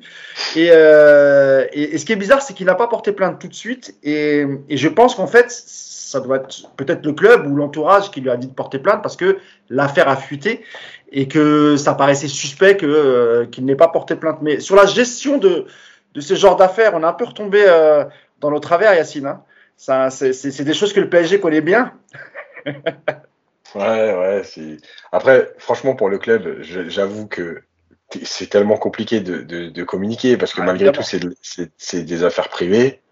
Euh, voilà. Et si c'est et si c'est pour communiquer et pour te mettre dans la merde parce que tu vas dire une, une bêtise et que tu vas te rater sur ton communiqué, franchement, vaut mieux rien dire. Donc voilà, laisse les gens parler. Qu'est-ce que tu veux faire? De toute façon, c'est Paris, c'est comme ça. Voilà, c'est comme c'est comme ça depuis des années. Avant, il y avait, mais il n'y avait pas les réseaux sociaux. Maintenant, il y a les réseaux sociaux, donc ça va dix mille fois plus vite. Voilà, bon après, qu'est-ce que tu veux c'est de toute façon, c'est l'image de ce club, c'est l'ADN de ce club, c'est comme ça. De toute façon, on est, nous, on est prêts. Voilà, on est prêts parce que, que ça fait 40 ans que tu supportes ce club, tu es toujours prêt. Euh, pour ceux qui n'ont pas connu, par exemple, allez vous renseigner sur l'affaire Loco quand il arrive au PSG. Patrice Loco, voilà. Vous allez voir que tout ça, c'est de la rigolade. la telenovela, c'est rien du tout. Donc voilà, c'est comme ça, c'est Paris, c'est voilà, c'est encore une fois, c'est pas l'histoire de QSI. Voilà, on parle de Patrice Loco. Patrice Loco, il arrive au PSG euh, en 98, donc euh, euh, voilà. Il y a aussi, il y a eu aussi l'histoire avec Ronaldinho, les prostituées qu'il avait fait monter. je crois, je sais plus si c'était à Marseille. Ah, quand t'as des, c'était en déplacement en tout cas. Ouais, ouais. ouais. Quand tu as des joueurs qui s'appellent Vampeta qui sont passés au club et tout. Mais allez vous renseigner sur l'histoire du club, vous allez voir que tout ça, c'est. Moi, j'en ai des bonnes avec, euh, avec Kennedy, moi. Vous vous rappelez Kennedy? Ouais, Bah oui, bien sûr. J'en ai des, il a, il a marqué la mémoire. Mais je peux pas, je peux pas trop en parler là parce que je sais pas si la prescription, mais euh, mais j'en ai quelques sympas avec Kennedy dans les avions quand il revenait des matchs. Mais ah je, bah, peux en citer une. Écrivez-moi en MP si vous voulez euh, sur Twitter et je, vous raconterai des histoires. Alors là, c'est pas, mais voilà, c'est pas cool pour les auditeurs là. Tu vois, tu, tu un truc et puis là, tu, tu, tu fermes le robinet. je me renseigne. Je regarderai si y a prescription et si y a prescription, j'en parlerai lors du prochain podcast. C'est promis. On peut faire une spéciale les dérives du PSG si vous voulez. Ah ouais. il y a, une quinzaine internationale bientôt. Euh, on va voilà, on va se replonger un peu dans, dans tout ça. Ouais. Donc voilà, l'histoire du PSG. Maintenant, je peux revenir juste sur un mot sur Icardi, l'histoire. Euh, non, pas sur l'histoire, sur Icardi le jeu. Euh, je voulais juste dire un truc, c'est que en fait, le problème du PSG, et c'est par rapport un, euh, le travail du coach, peut-être aussi le profil des joueurs ou, ou leur avancée dans le jeu.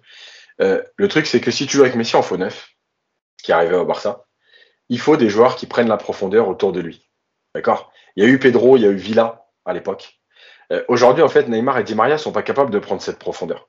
Donc ça voudrait dire que tu peux jouer avec Messi en faux neuf, par exemple, et quitte à mettre Mbappé à droite, ou à gauche d'ailleurs, mais à droite plutôt, avec Neymar à gauche, par exemple, ou Mbappé à gauche et, Di Maria à droite. Voilà. Le problème, c'est que est-ce que tu es capable de faire ça? Parce que ce, ce, faux numéro 9, quand il décroche, il attire du monde, déjà dans la densité à l'intérieur, et en plus, euh, il est plus euh, dans le dos de la défense. Donc il faut bien qu'il ait s'il attire, il faut que ça plonge.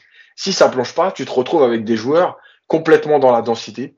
Euh, et, et, et, et, je pense que c'est encore une fois le réglage à trouver. Et c'est pour ça qu'Icardi a fait du bien, parce que lui, vu que ouais, il fait pas des courses de 40 mètres, il reste là-haut, mais en fait, il oblige aussi la défense, il fixe la défense à chaque fois. Donc, il permettait à Neymar et Di Maria de revenir à l'intérieur, puisque au lieu d'avoir ces défenseurs qui avançaient, ah c'était obligé de rester. Voilà. Donc tout ça, c'est tactique, et tout ça, c'est encore une fois le travail de l'entraîneur. Euh, voilà. Et, un dernier mot sur le jeu. Euh, je voulais parler de Dagba rapidement parce que Dagba quand il rentre, euh, et c'est aussi le problème du PSG aujourd'hui. Il y a une séquence de jeu où Dagba il est tout seul, mais tout seul dans le couloir droit pendant à peu près une minute trente. Et en fait, il y a personne qui veut lui donner le ballon. Et je vous jure que c'était tellement flagrant Parce que selon toi, ils savent que ça va absolument rien apporter, que le ballon va finalement revenir en fait. Exactement. Parce qu'à un moment donné. Ça, c'est dur pour Dagba, ça. Ouais, c'est dur. Il peut aller jouer un contre un, mais pendant une minute. Le ballon, il arrive à Gay. Il a un intervalle de 15 mètres pour trouver Dagba. Il le voit, il revient, il donne à Danilo. Danilo, il donne à Marquinhos. Marquinhos, Dag, il est à 20 mètres de Dagba. Il n'y a personne devant lui. Il peut la donner à Dagba pour que Dagba aille percuter en un contre un. Il tourne même pas la tête et il revient à l'intérieur. Et ça, pour moi, je suis désolé, mais encore une fois, c'est le travail de l'entraîneur. Parce que même si c'est Dagba et qu'il a des lacunes, c'est pas possible d'avoir le couloir ouvert comme ça et de pas jouer avec lui parce que t'as pas confiance en ton partenaire. Tu vois ce qu'on disait les dernières avec Baker, etc. En fait, c'est pas possible. Tu peux pas, tu peux pas en fait euh, renier le jeu juste sous prétexte que t'as pas confiance avec en ton latéral. Tu vois, c'est pas possible. Le jeu, voilà. Et d'ailleurs, pour terminer là-dessus et pour dire que tout n'est pas prévu dans le football, cette action-là, là où il y a Dagba tout seul, bah, c'est celle en fait où Danilo, Marquinhos et Kimpembe ils vont se faire tourner la balle pendant une minute. Et finalement, les Lillois, à un moment donné, vont se dire, bon, on va peut-être y aller. Et c'est comme ça qu'ils se font crever sur le but de Di Maria. Parce qu'en fait, ils sont en place. Et à force de les voir faire tourner le ballon, ils vont avancer, avancer. Et d'un coup, ils vont se dire, tiens, il y a peut-être moyen de récupérer le ballon là. Et en fait, ben justement, à ce moment-là, Dagba va être trouvé. C'est lui qui trouve Draxler et Draxler qui trouve Di Maria à l'intérieur.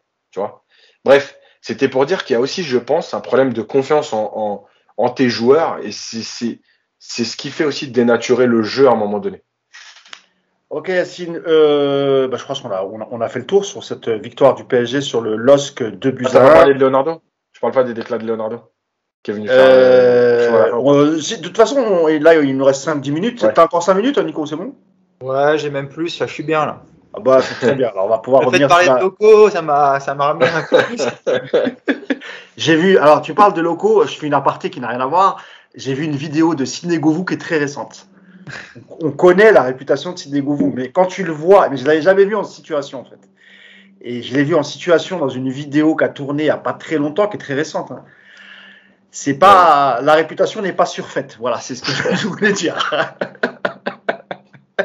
tu sens que Govou, euh, déjà, lors de sa carrière de joueur, euh, il avait une réputation de, voilà, de, gros fêtard, pour pas dire plus. Mais là, euh, là maintenant qu'il est que consultant, qu'il a plus de vie de, footballeur professionnel, croyez-moi, il se lâche bien. Donc, bah, on salue, j'allais dire Patrice Loco. Bah oui, on peut saluer aussi Patrice Loco et, aussi, Govou. J'ai une vidéo de, Yacine à la mi-temps d'un match avec les petits fours au Parc des Princes aussi qui circulent. ah Il envoie le Yacine à la mi-temps. Hein. Ah ouais, c'est comme ça. non, moi toujours. Euh, t'es, juste parti. Ok. Non, non, non, avec, avec réserve. euh, alors, tu voulais parler de Leonardo, euh, on va en parler, euh, Yacine. Et ensuite, pour terminer le podcast, je voulais juste vous faire réagir sur. alors, ça va être juste une question parmi tant d'autres qui a été posée à Pochettino lors d'une interview accordée au journal du dimanche le, le week-end dernier, qui est très intéressante et qui, pour le coup, pour une fois, euh, Pochettino s'exprime. Alors, il met beaucoup de. Je sais pas ce que tu en penses, Yacine, il met beaucoup de forme quand même dans ce qu'il dit. Mais, euh, mais, mais, mais, mais c'est assez clair, en fait. Il parle, il parle du management de, de, de l'équipe et, de la difficulté à manager ces, ces joueurs-là. Euh, est-ce que tu veux d'abord commencer par la déclaration de Leonardo? Si tu peux la rappeler, parce que je ne sais pas à quoi tu fais allusion. Euh, du coup, dis-nous tout, Yacine. C'est hier. Ah, mais moi, alors, moi, après le match, j'ai coupé direct. Hein, donc, j'ai absolument rien vu. donc, après le match, il est venu au micro des journalistes expliquer que. Euh, Donc toi, tu étais présent alors, tu étais là Non, non, non, c'était euh, en zone mixte. Ouais, ouais. Mais en zone mixte, nous, on peut pas y aller parce que à cause du Covid, c'est. C'est ça, c'est ça. Donc, euh, il est venu expliquer que euh, il fallait arrêter de manquer de respect au PG, il fallait arrêter de manquer de respect au coach, qu'effectivement, on joue pas comme on voudrait, mais que euh, mathématiquement, euh, il y a euh, tous les points sont là. Paris est premier en Ligue des Champions, Paris est premier en Ligue 1 avec 10 points d'avance. qu'il fallait arrêter de critiquer tout le monde. On peut pas parler comme ça de Mbappé, de Messi, de Neymar, de Di Maria, etc. et en fait, moi, ce qui me dérange là-dedans. Donc, il a fait, il a fait un peu le Calimero, comme il fait un peu d'habitude, en se plaignant de la presse qui, qui, est toujours sur le dos de, du PSG etc. Donc c'est pas c'est pas la première fois qu'il fait qu'il fait ce genre de, de, déclaration. Mais Leonardo, faut toujours analyser le moment où il le dit, et faut toujours analyser ses, ses phrases réelles, parce que quand tu prends les choses comme ça, de façon euh, brute, on va dire, bah, tu vas te dire, ah, c'est bien, il défend son coach. Ah, c'est bien, il vient parler après une victoire contre Lille 2-1 arraché à la 89e. Euh, d'ailleurs, il l'a rappelé, il a dit, ouais, on a gagné plusieurs matchs en fin de, en fin, en fin de match parce que euh, cette équipe, elle a du caractère, etc. Après, faut toujours, c'est Leonardo, quoi. Ah bah oui. Donc, je suis désolé pour les soutiens de Pochettino, mais quand il dit mathématiquement c'est super, évidemment qu'on joue pas comme on aimerait le faire, que euh, c'est pas tout à fait ce qu'on aimerait voir sur le terrain, etc. Mais glisser au milieu de la phrase, dit par n'importe qui, ça peut euh, ne pas avoir son importance, mais dit par Leonardo, croyez-moi que ça a de l'importance. Parce que quand il défend Messi, Neymar, Mbappé euh, et Di Maria, c'est dire aussi, ouais, on a des joueurs de talent, etc. On les met sur le terrain. Évidemment qu'on attend plus de tout ça. Donc toi, pour toi, c'est un, un, tacle indirect envers Pochettino? Évidemment. Parce que si tu as envie réellement de soutenir euh, Pochettino, pourquoi tu viens dire ça? Puisque Pochettino vient de t'expliquer la semaine dernière que l'équipe est en progrès, qu'elle maîtrise les matchs, que c'est de mieux en mieux. Donc, la semaine d'après, ton directeur technique, il t'explique qu'effectivement, c'est pas le jeu qu'on aimerait. Par contre, mathématiquement, c'est très bien. évidemment que c'est un tacle. Moi, je suis désolé. Moi, moi, en tout cas, je le prends comme ça. Après, encore une fois, je me trompe peut-être. Mais connaissant Leonardo, qui vient après le match de Marseille, dans le contexte là, et qui te dit, c'est pas le jeu qu'on attend du PSG, effectivement, ah, au, début, au début de sa déclaration, il parle aussi de Pochettino en lui disant qu'on lui manque de respect. Donc, est-ce que c'est pas, est-ce que juste il demande pas du temps pour avoir, en, gros, on, a les résultats.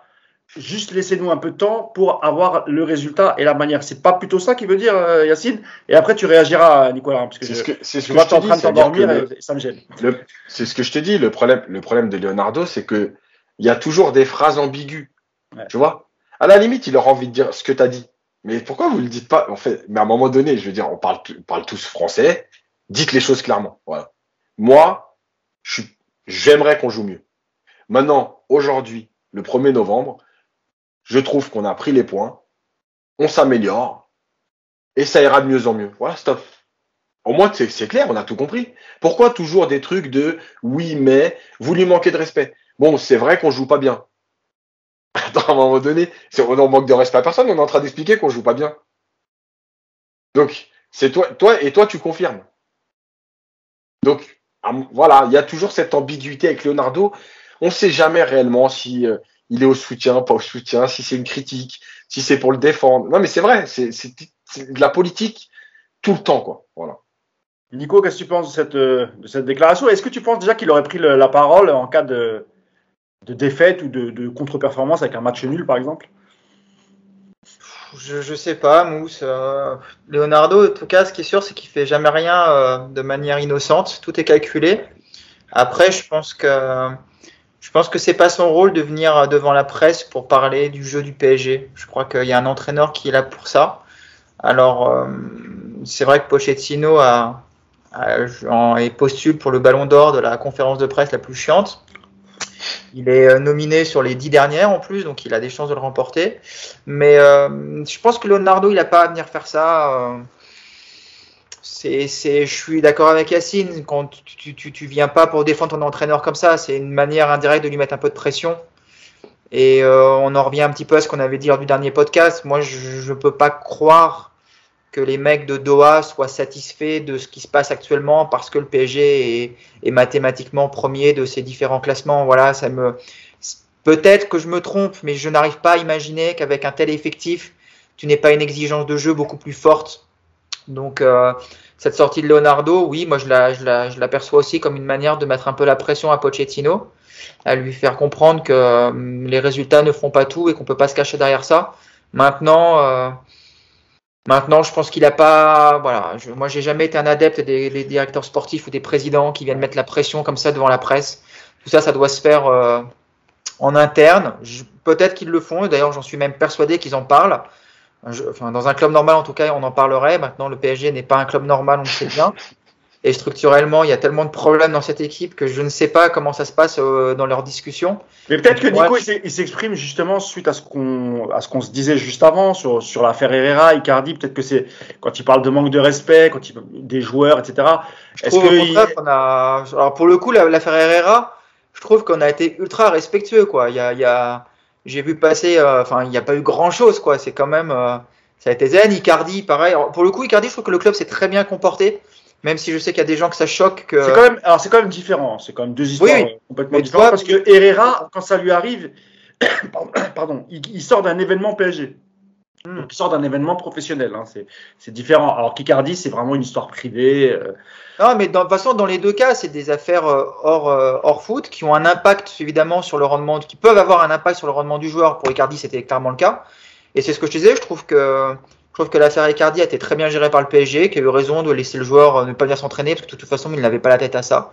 Et je trouve que c'est très bien. Alors, on, peut, on peut critiquer, on peut dire ce qu'on veut, mais à l'arrivée, moi, j'aurais fait exactement la même chose. Herrera, il n'y a pas de communication. Bon, écoute, après, ça va le voir. Mais, euh, mais moi, plutôt, voilà, moi, ce qui m'intéresse aujourd'hui, c'est euh, c'est plutôt le, la perception des, des, dirigeants par rapport à ce que Pochettino offre actuellement, parce que c'est un vrai sujet.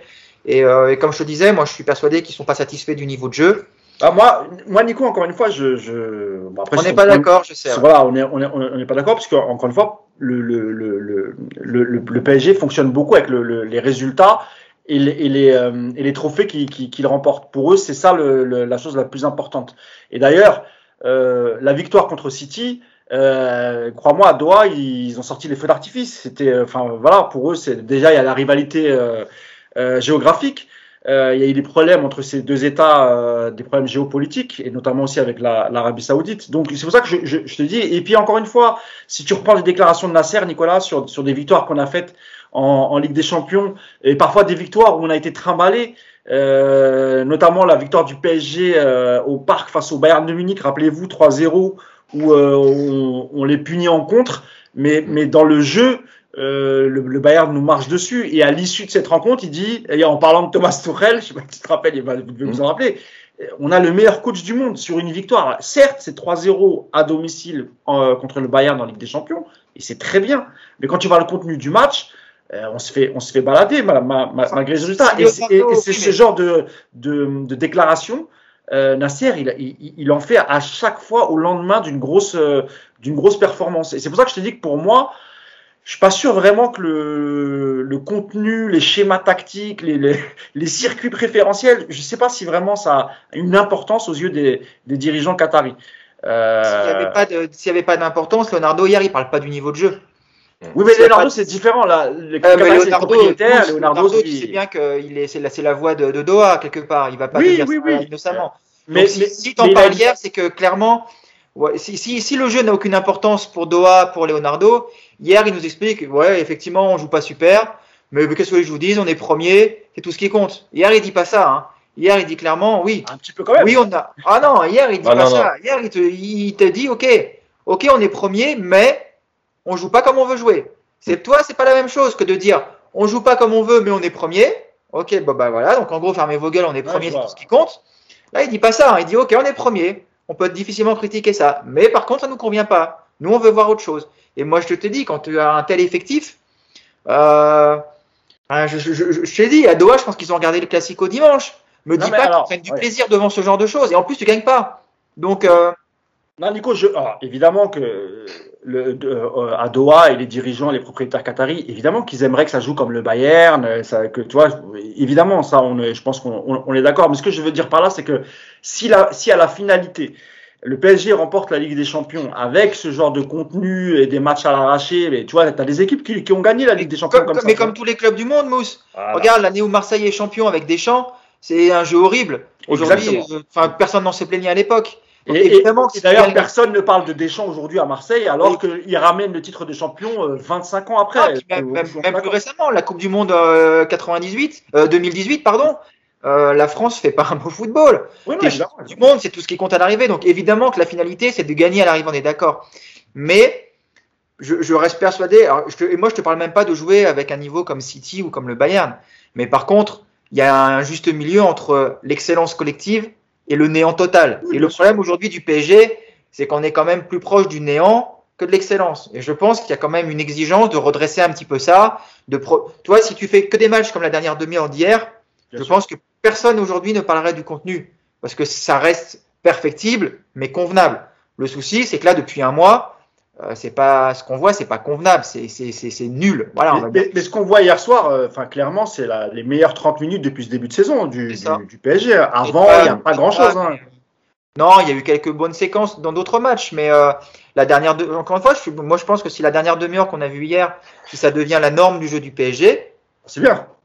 Bah, personne viendra te faire chier pour te dire pourquoi ça joue mal. On dira voilà, il y a moyen de progresser, il y a moyen de faire mieux, mais tu as déjà un fond de jeu, tu as déjà une base qui est quand même satisfaisante. Aujourd'hui, la base, elle n'est pas du tout satisfaisante. Et à Doha, moi, je, suis, je, ne peux pas croire qu'à Doha, on soit satisfait de ça. C'est pas, si c'est le cas, c'est, ça m'effraie encore plus. Et j'y crois pas, donc euh, je suis pas effrayé. Moi, pour moi, je, je, je, comprends ce que tu veux dire et je, tu, tu, tu vois, il y a une part de vérité dans ce que tu dis, mais pour moi, je, je, sais, je suis persuadé que c'est pas la priorité. Euh, si les résultats sont là, ça va. Il va pas se faire virer. Euh, tu vois l'histoire que qu'on répète souvent, c'était Capello au, Real, Yacine, hein, c'est mm, ça, mm, qui a mm. des bons résultats, mais mais mais, mais le jeu, est le champion.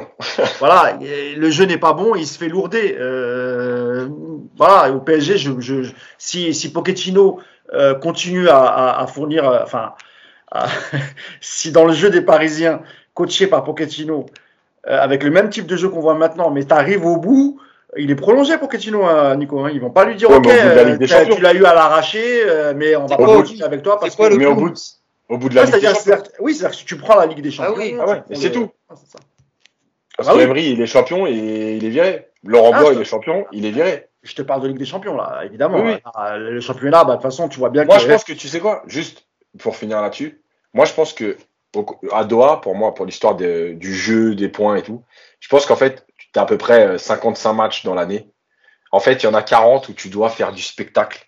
Et en fait, il y a des matchs où on est prêt à, à, ce que ce soit horrible, dégueulasse, mais tu gagnes. Comme le Bayern, par exemple. Quand je dis dégueulasse, oui, oui, oui le Bayern c'était pas dégueulasse mais tu t'es fait tu t'es fait bouffer et tu peux euh, le match bref voilà. Et en fait sur ces matchs là effectivement je pense que Doha est prêt à accepter. Maintenant sur la durée d'une saison je suis pas persuadé qu'il soit prêt à accepter ce spectacle là juste pour dire on finit avec 20 points d'avance. Rappelle-toi Laurent Blanc euh, il finit avec 25 points d'avance et et Emery aussi et enfin voilà donc euh, oui mais il y a du contenu. c'est-à-dire que c'est autre chose dans le contenu tu vois. donc t'imagines il y a du contenu. Ils ont été champions ils ont été virés. Ah oui, mais parce que, parce que les deux ont été virés sur des, des, des contre-performances ou des humiliations en Ligue des Champions. C'est, voilà, c'était très ponctuel. Non, non, mais bien sûr, c'est la Ligue des Champions, le baromètre de toute façon.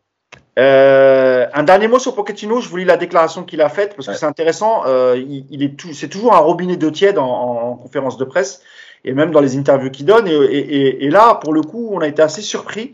Ah, C'était presque, euh, presque bah, chaud. bah, en même temps, là, c'est une forme d'aveu qui nous fait, euh, Yacine. Je vous lis la question puis la, déclaration. Donc le journaliste du JDD lui, dit euh, Hugo Loris a raconté qu'à Tottenham, vous réclamiez un niveau d'intensité supérieur à l'entraînement par rapport au match. Est-ce aussi le cas à Paris? Euh, alors Elle répond En un tour d'horizon, tu comprends ce que tu peux tirer d'un groupe. Donc déjà, cette, cette phrase, je vous lis la suite, euh, tu sens la capacité d'adaptation et l'implication de chacun. C'est pourquoi deux saisons ne se ressemblent pas. Euh, déjà, je, je vais m'arrêter là. Dans, dans, dans le, la phrase qu'on dit, tu sens la capacité d'adaptation et l'implication de chacun. Ah, Nicolas, il y a un problème dans, dans ce qu'il raconte. En, en, gros, il nous dit que euh, il arrive au PSG et il voit que c'est des joueurs qui sont pas prêts à travailler, à tout donner, euh, pour ensuite euh, en match répéter euh, ce qu'ils ont travaillé à, à l'entraînement. C'est quand même euh, parce que c'est une, une, interview, je trouve, qui est passée un peu entre les, les gouttes. On n'en a pas beaucoup parlé. On a commencé à en parler lors du podcast dernier. mais c'est vrai que là, dans ce début de réponse, Nico, c'est quand même un, clairement un, ouais, un aveu de faiblesse de la part de Pochettino qui, t'as l'impression qu'à demi-mot, qui dit, ouais, je, j'arrive pas à les faire bosser. oui, c'est surtout ça qui est important, je pense. Moi, c'est, en tout cas, c'est comme ça que je le comprends. Ah, c'est oui. dire, il y a des joueurs qui ne sont pas prêts à faire plus d'efforts avec Pochettino. Voilà comme, comment moi je le perçois. C'est-à-dire qu'il est un petit peu comme, euh, comme a été Tourelle euh, après, euh, après Manchester, comme a été Emery pendant ces deux années. C'est-à-dire qu'il arrive avec beaucoup d'idées, il arrive avec des méthodes de travail, avec des, des, projets de jeu, et que très vite il se rend compte que le nom de Pochettino, l'aura qu'il dégage ne va pas, ne va pas suffire pour, pour suivre, pour que les joueurs suivent toutes ces idées. Donc, bah, c'est un aveu de faiblesse terrible. C'est un, un, déjà pour lui, c'est un aveu de faiblesse terrible, et deux pour le PSG et pour le pour cette équipe, c'est un aveu de, je trouve même pas le mot tellement c'est énorme. Ah oui, c'est ça. c'est la République des joueurs en fait dans toute sa ah splendeur. Voilà, c'est qu'en gros, on a on a des mecs de toute façon, euh, ils voudront pas. Enfin d'ailleurs, je dis des mecs, on va dire les noms. Hein. On a trois stars devant et euh, ces trois stars-là, je pourrais pas leur, leur, leur changer leurs habitudes, leur confort, et il va falloir s'adapter à eux plutôt qu'eux s'adaptent à moi. Donc ouais, c'est bah, c'est un aveu de faiblesse terrifiant, bien sûr. Yacine, je te lis la suite, comme ça tu pourras réagir aussi mm. à, la, suite.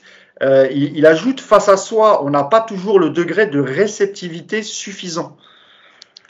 C'est pareil, ça, là, j'ai, j'ai pas besoin de traduire ou de lire entre les lignes. C'est quand même plutôt clair ce que dit, euh, ce que dit Pochettino. Mais tu sais pourquoi c'est clair? Parce que si c'était l'inverse, c'est-à-dire qu'à Tottenham, il n'avait pas eu le degré d'exigence suffisant face à lui, et que c'était au PSG, il aurait nommé le PSG.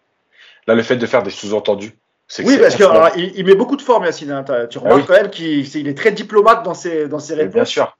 Mais le fait de faire des sous-entendus, c'est que c'est en ce moment ce que tu es en train de vivre. C'est-à-dire que c'est pas au moment. Si, si au PSG, tout est rose, tout est beau, que les mecs sont impliqués, il aurait dit quoi? Il aurait dit Ouais, je suis dans l'équipe aujourd'hui euh, où il y a le plus d'exigences, euh, où les mecs bossent comme des dingues, j'avais jamais connu ça avant, etc. S'il fait des sous-entendus comme ça, c'est que c'est aujourd'hui, c'est l'inverse. Eh oui. Voilà. Donc, sans, compter, les rumeurs de départ de cet été, tu vois, où, c'est là qu'on se dit, est-ce que c'était vraiment des rumeurs? Est-ce que c'était vrai? Parce que ce qui dit clairement, c'est que on me laisse pas travailler, ou en tout cas, j'arrive pas à travailler avec ce groupe-là. Je continue de dire que c'était pas des rumeurs. J'ai continué de dire que sur les six premiers mois qu'il a fait, il s'est dit, il y a du talent, il y a tout ce que vous voulez. Mais en fait, je pourrais rien tirer de cette. En fait, cette équipe, c'est pas je pourrais rien en tirer. C'est elle qui décidera de mon sort, entre guillemets. C'est elle qui décidera quand elle aura envie de gagner un match ou pas. Voilà. Donc je peux rien en tirer. Euh, et, cette interview, je pense qu'elle est passée, franchement, elle est passée un peu inaperçue. Mais tu sais pourquoi, euh, Yacine? C'est parce que je, pense hein, que c'est le journal du dimanche, en fait. Ouais. Et que s'il l'avait donné à l'équipe, euh, je sais pas ce que vous en pensez, Nico, tu ou au Parisien. Aussi, ou Parisien, je pense mm. qu'elle aurait fait quand même beaucoup plus de bruit que ça. Ouais. Parce qu'il dit tellement de choses dedans, parce que là, on a pris euh, l'extrait le plus. Oui, voilà. Je... On aura peut-être l'occasion d'en faire un peu plus pendant la quinzaine. On voilà, mais de revenir sur d'autres réponses. Mais euh, voilà, parce qu'il donne d'autres réponses aussi sur le contexte, sur tout ça. Sur alors, euh, comment... alors, si je peux finir de lire cette déclaration, parce que ça rejoint ce que disait Nico sur, sur justement Doha. Et, et, et, moi, je disais que l'important, c'était plus le résultat. Et, je crois qu'il va dans mon sens, Nico. Je te, je te, je te finis la, la déclaration. Euh, D'un pays à l'autre, d'une culture à l'autre, ça prend du temps. Paris vise tous les trophées car les dirigeants l'exigent. Les fans aussi. Le palmarès c'est le seul héritage que nous pouvons laisser, ce qui n'était pas le cas à l'Espagnol ou, euh, ou à Southampton. Dans ces clubs, nous avons cherché à construire, mais sans viser forcément la victoire. Ici, la victoire est la seule philosophie, Nico, hein, c'est ce qu'il dit. Hein. Euh, qui vaille, on peut avoir de bonnes idées, mais c'est uniquement sur les trophées qu'on nous demandera des comptes, Nico. Je te laisse réagir, Nico, là-dessus. Mais ça, on l'avait vu aussi avec Tourelle. Euh, les six premiers mois de Tourelle, il y a des, il y a un jeu spectaculaire, il y a beaucoup de choses qui se mettent en place, qui sont séduisantes, il y a une adaptation permanente aux tactiques, il y a vraiment quelque chose qui est vraiment très très plaisant. United, on l'a dit, je sais pas combien de fois ici, Yacine le, répète très bien. United, c'est un vrai, un, vrai coup d'arrêt, un vrai tournant dans la manière d'aborder le PSG par Tourelle. Et après United, Tourelle, il met tout de côté, il oublie toutes ses idées et il se concentre sur une seule chose, la victoire, quelle que soit la mais, manière. Mais, mais, ce que dit tout, ce que dit Pochettino là, c'est que moi, je, je, viens avec mes idées, sauf que en fonction du club où tu viens, où tu viens avec tes idées, euh, le, PSG, clairement, c'est, il, explique que c'est un club où tu n'as pas le temps de, mettre en place tes idées parce que seul le résultat compte. C'est ce qu'il dit, hein, c'est, pas moi qui le dis. Hein, et que le plus important chez, les dirigeants, c'est d'obtenir des trophées à la fin de saison. Et en aucun moment, il parle du, du, chemin que tu vas emprunter. Oui, mais regarde, justement, avoir ces, trophées. Tourelle, c'est ce que je te dis. Tourelle, au début, lui, il a le temps de les mettre ses idées en place. Mm. Jusqu'à United, elles sont là, les idées. Le PSG, c'est du spectacle, c'est du jeu, c'est très plaisant ce que fait le PSG. Là, tu parles de Tourelle, Pochettino, non, mais parce que l'a pas vu encore ça. Mais parce que Pochettino, lui, ne l'a même pas fait. C'est moi, c'est là où ce que je reproche à Pochettino, c'est que Pochettino, il a rien essayé d'installer. Lui, il est arrivé au PSG avec comme seule idée, il faut gagner les matchs, on s'en fout de la manière. Il y, a il y, a un renoncement sur les méthodes, sur, la, sur ses méthodes à lui. Exactement Il est arrivé comme ça. Ce que, mais, et c'est là où je lui en veux. Parce que Tourelle a prouvé pendant six mois que tu pouvais aussi gagner des matchs avec tes méthodes. Alors ce que tu veux dire, c'est que Tourelle, lui, au moins, a essayé. C'est ce que tu veux dire, c'est que Tourelle, lui, au moins, a essayé jusqu'à Manchester. Oui, et a eu Tourelle, après Manchester, il s'est dit, bon, j'ai perdu Manchester, j'ai perdu mon crédit, j'ai plus de joker. Maintenant, si j'ai encore une merde comme ça, je vais dégager. Donc à partir d'aujourd'hui, mes idées, je vois que c'est compliqué, je les oublie. Ça va être une grosse équipe défensive. On va donner le ballon à Neymar et à Mbappé, ils vont se démerder. Et tout le reste, on oublie. Et Tourelle, c'est ce qu'il a perdu quelque part. C'est qu'à l'arrivée, bah, et le problème de Pochettino, et c'est moi là où j'y en veux, Pochettino, il a même pas essayé d'installer quoi que ce soit, Pochettino. Pochettino, il est arrivé. Je, quand on dit qu'on ne sait pas le style Pochettino, ce qu'il veut installer au PSG, c'est quand même pas anodin. On ne sait pas. Pochettino, son seul projet de jeu, c'est de gagner des matchs. Voilà. C'est léger quand même pour un coach euh, qui est censé euh, gérer le PSG. Projet de jeu, gagner un match. Tu, tu vois, c'est, on est quand même dans un, dans, dans, dans un vide total au niveau tactique, au niveau philosophie de jeu. On comprend rien de ce qu'il veut. Et il est là aujourd'hui, moi je trouve le problème de Pochettino. Et si effectivement, comme toi tu le penses, ça suffit à Doha et que tu vas en finale de Ligue des Champions comme ça, que tu es champion de France. Ah, Pochettino est, semble-t-il d'accord avec moi. Bah, si c'est effectivement ce que, Mais après, Yacine le dit. Si tu te loupes en Ligue des Champions ah, en proposant aussi peu de choses, quand tu vois ce qui arrive à des mecs qui proposaient beaucoup de jeux et qui se sont ratés, bah Pochettino, à la première, euh, au premier atteint en Ligue des Champions, logiquement, il va, il va valdinguer direct dans ce cas-là. Yacine, sur la, fin de sa déclaration, pour, pour clôturer le, podcast, c'est quand même, c'est quand même assez choquant quand même, euh, Yacine. C'est, c'est, enfin, moi, j'ai, vraiment, j'ai été surpris par, euh, en tout cas, par cette, euh, cette réponse à, cette question où, clairement, il, il, dit ouais, non, les joueurs sont, sont pas réceptifs. Et moi, j'arrive pas à faire passer mon, mon, mon message, j'arrive pas à imposer mes idées. Et de toute façon, j'ai pas le temps parce que le plus important, c'est, la victoire à tout prix, quoi. Mais moi, je pense que, en fait, il a tout dit. Il a tout dit là. Il a dit qu'il gérait pas. Il a, en fait, ce qu'on dit sur son attitude pendant les matchs, etc. Pour moi, cette réponse, elle est révélatrice de tout ça. Ça veut dire, tant que ça gagne, en fait, je m'en fous. Euh, et je peux pas agir parce que euh, je peux pas. Alors, il avait dit dans une autre interview, je peux pas sortir les stars. À un moment donné, quand tu as Mbappé, Messi, Neymar sur le terrain, euh, qui sont capables de faire la différence à tout moment, pourquoi les sortir? Voilà. Donc peu importe leur, leur, niveau du match, leur contenu, etc. Puisqu'ils sont capables à tout moment de faire la différence, faut les laisser. Euh, là, il dit ça. Euh, je pense malgré tout, en fait, Nico et toi, je pense que vous avez raison. C'est juste sur le, le pourquoi. Ça veut dire que toi, je pense que dans ton idée, Mousse, c'est de dire, s'il gagne la Ligue des Champions, Doha se foutra de la manière. Et Nico, il dit, en fait, mais il y a une saison à jouer avant. Euh, donc tu peux pas faire 40 matchs. Oui, mais c'est pour ça que je, je, je, comprends ce qu'il veut dire. je, je, le en fait, vous avez raison tous les deux. Oui, oui, je, comprends. Sauf sur l'objectif. C'est-à-dire que Nico, il voit la saison globalement. Et toi, en gros, tu dis, de toute façon, c'est la Ligue des Champions, le baromètre. Donc peu importe, à la fin de la saison, il aura la Ligue des Champions ou pas. Mais, mais Yacine, rappelle-toi le final 8. Euh, oui. Il y, y, y, a des matchs qu'on gagne difficilement. Euh, La Talenta, c'est compliqué, euh, tu vois. Alors, Leipzig, les, Leipzig ça, ça allait. Euh, mais la Talenta, c'est compliqué. En finale, euh, alors c'est vrai, tu as, as, l'occasion d'Mbappé, etc. Mais globalement, le Bayern, quand même, a, a, a, la main dessus. Le, quand tu quand tu quand es éliminé en demi-finale face à City, tu n'existes pas, Yacine. Tu, tu, tu vois ce que je veux dire Donc. Mais justement, et, et donc, moi, pour revenir là-dessus. et malgré ça, voilà, pour finir, oui, parce que je, je, je voulais juste faire, euh, je te donne ces exemples, mais malgré ça, euh, Nasser et, même Léo, souvent ils te sortent. Ah oui, mais nous on est arrivé en finale, ensuite on a fait demi-finale, et, et, pourtant on voit bien que, que alors c'est très bien d'arriver en finale, demi-finale, mais on a, on a, vu que sur certains matchs, ça a été très compliqué. Et pourtant, c'est ça reste une référence pour eux, tu vois. Bien sûr, parce que malgré tout, euh, ils, ils, te vendent la Ligue des Champions depuis 10 ans. Eh oui, oui. Donc ça veut dire quoi? On se rapproche. Ça, c'est sûr. Oui. Maintenant, moi, je pense que moi, ce qui me dérange le plus dans, dans, cette, dans cette déclaration de Pochettino, c'est l'histoire du cadre. Moi, je reste persuadé que Neymar et compagnie, ils ont besoin d'un cadre pour évoluer et dans ce cadre, pouvoir en sortir de temps en temps.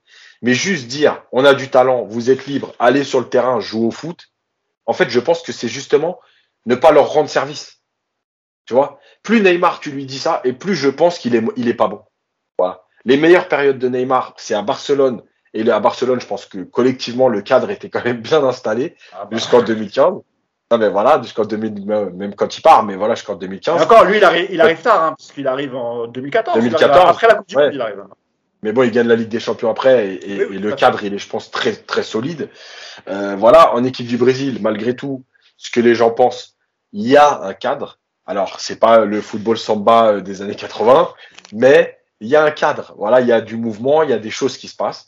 Et on voit bien là, comme par hasard, sur les 25 dernières minutes, avec une cohérence tactique, ou comme par hasard, parce que tu dois revenir au score, ton bloc équipe est un peu plus compact, qui a un peu plus de mouvement, et eh ben il y a un cadre qui lui permet de s'exprimer. Voilà.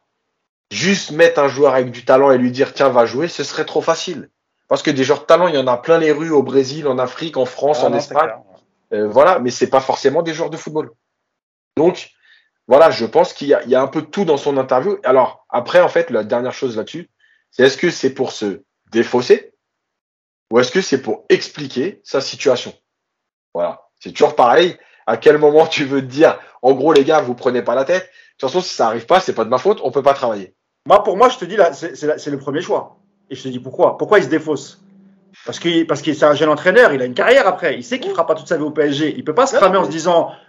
Pour moi, c'est genre, euh, je fais de la merde parce que je je, je peux pas gérer des stars. Hein. Sinon, euh, vous avez vu, hein. il est, au mois d'octobre, il explique déjà pourquoi il y aura des échecs. Oui, parce que en gros, il dit, vous voyez, à l'espagnol, euh, j'avais pas de moyens, mais tu vois, j'ai donné un style à cette équipe. Ah à Southampton, pareil. À Tottenham, j'arrive en finale de, de, Ligue des Champions. C'est pour vous dire, non, mais je suis pas devenu un tocard du jour au lendemain. Simplement, c'est un club qui est très très difficile à, à gérer. C'est un peu ça, Nico. Oui, mais on sait encore une fois que c'est un club difficile à gérer. Mais euh, moi, mais, il, se protège encore... ça. il se protège. Oui, il se protège, mais en même temps aussi, il donne ce rôle de victime, de pantin. Et euh, moi, j'ai du mal, encore une fois, on en avait parlé lors du dernier podcast, je ne comprends pas cette, euh, cette posture. Euh, alors, si, je la comprends dans le sens où il veut préserver son emploi, il veut préserver ses relations avec Doha et qu'il veut pas faire une tourelle en se suicidant dans une interview où il explique qu'il entraîne le Club Med. Je veux bien le concevoir. Mais on le disait la semaine dernière, Pochettino, il touche 9 millions d'euros par an. Eh il, a été il a été bien payé à Tottenham. Il a une belle carrière de joueur. Je pense que si demain Pochettino part en retraite, il pourra vivre jusqu'à la fin de ses jours de manière confortable. Donc je ne pense pas que ce soit l'aspect financier. Donc maintenant, l'aspect de la carrière et de l'image. Est-ce que Pochettino a une meilleure image en expliquant je suis dans un club compliqué à gérer, on peut rien faire? Et donc je vais subir les choses, parce que c'est ce que dit en gros son interview, mmh. ou est-ce qu'il va pas plutôt gagner en, image en disant, voilà aujourd'hui mon problème, c'est que je demande ça, ça et ça à des joueurs qui sont pas capables et qui me proposent à la place ça, ça et ça. Pourquoi est-ce qu'ils rentrent pas dans ce genre de détails en expliquant, moi j'aimerais installer un 5-3-2, mais on peut pas parce qu'un tel ne fait pas les efforts, pas aussi direct évidemment, mais qui disent les choses, tu vois. Quand il nous explique après Marseille qu'il a vu un bon match, que l'équipe progresse, me dit pas qu'il soigne son image ou qu'il soigne quoi que ce soit. Pour moi, au contraire, il se donne une image de, de, de mec qui connaît rien au foot. C'est quand même effrayant d'en arriver à ce point-là. T'as l'impression que le gars, il débarque de la planète, qu'il a jamais vu un match de foot et qu'il dit, oh putain, c'est bien. C'est super ce sport, on a été super fort. Non, parce que je pense qu'il faut surtout pas égratigner les clubs et surtout pas être négatif. C'est ce que je disais la semaine dernière. C'est-à-dire que tu as l'impression qu'il veut surtout pas être négatif. Donc on en revient à ce que je ah te disais, c'est un pantin qui est juste là en fait pour euh, coucher des noms sur une feuille, mais qui n'a aucune, aucune décision, aucun pouvoir sur eux.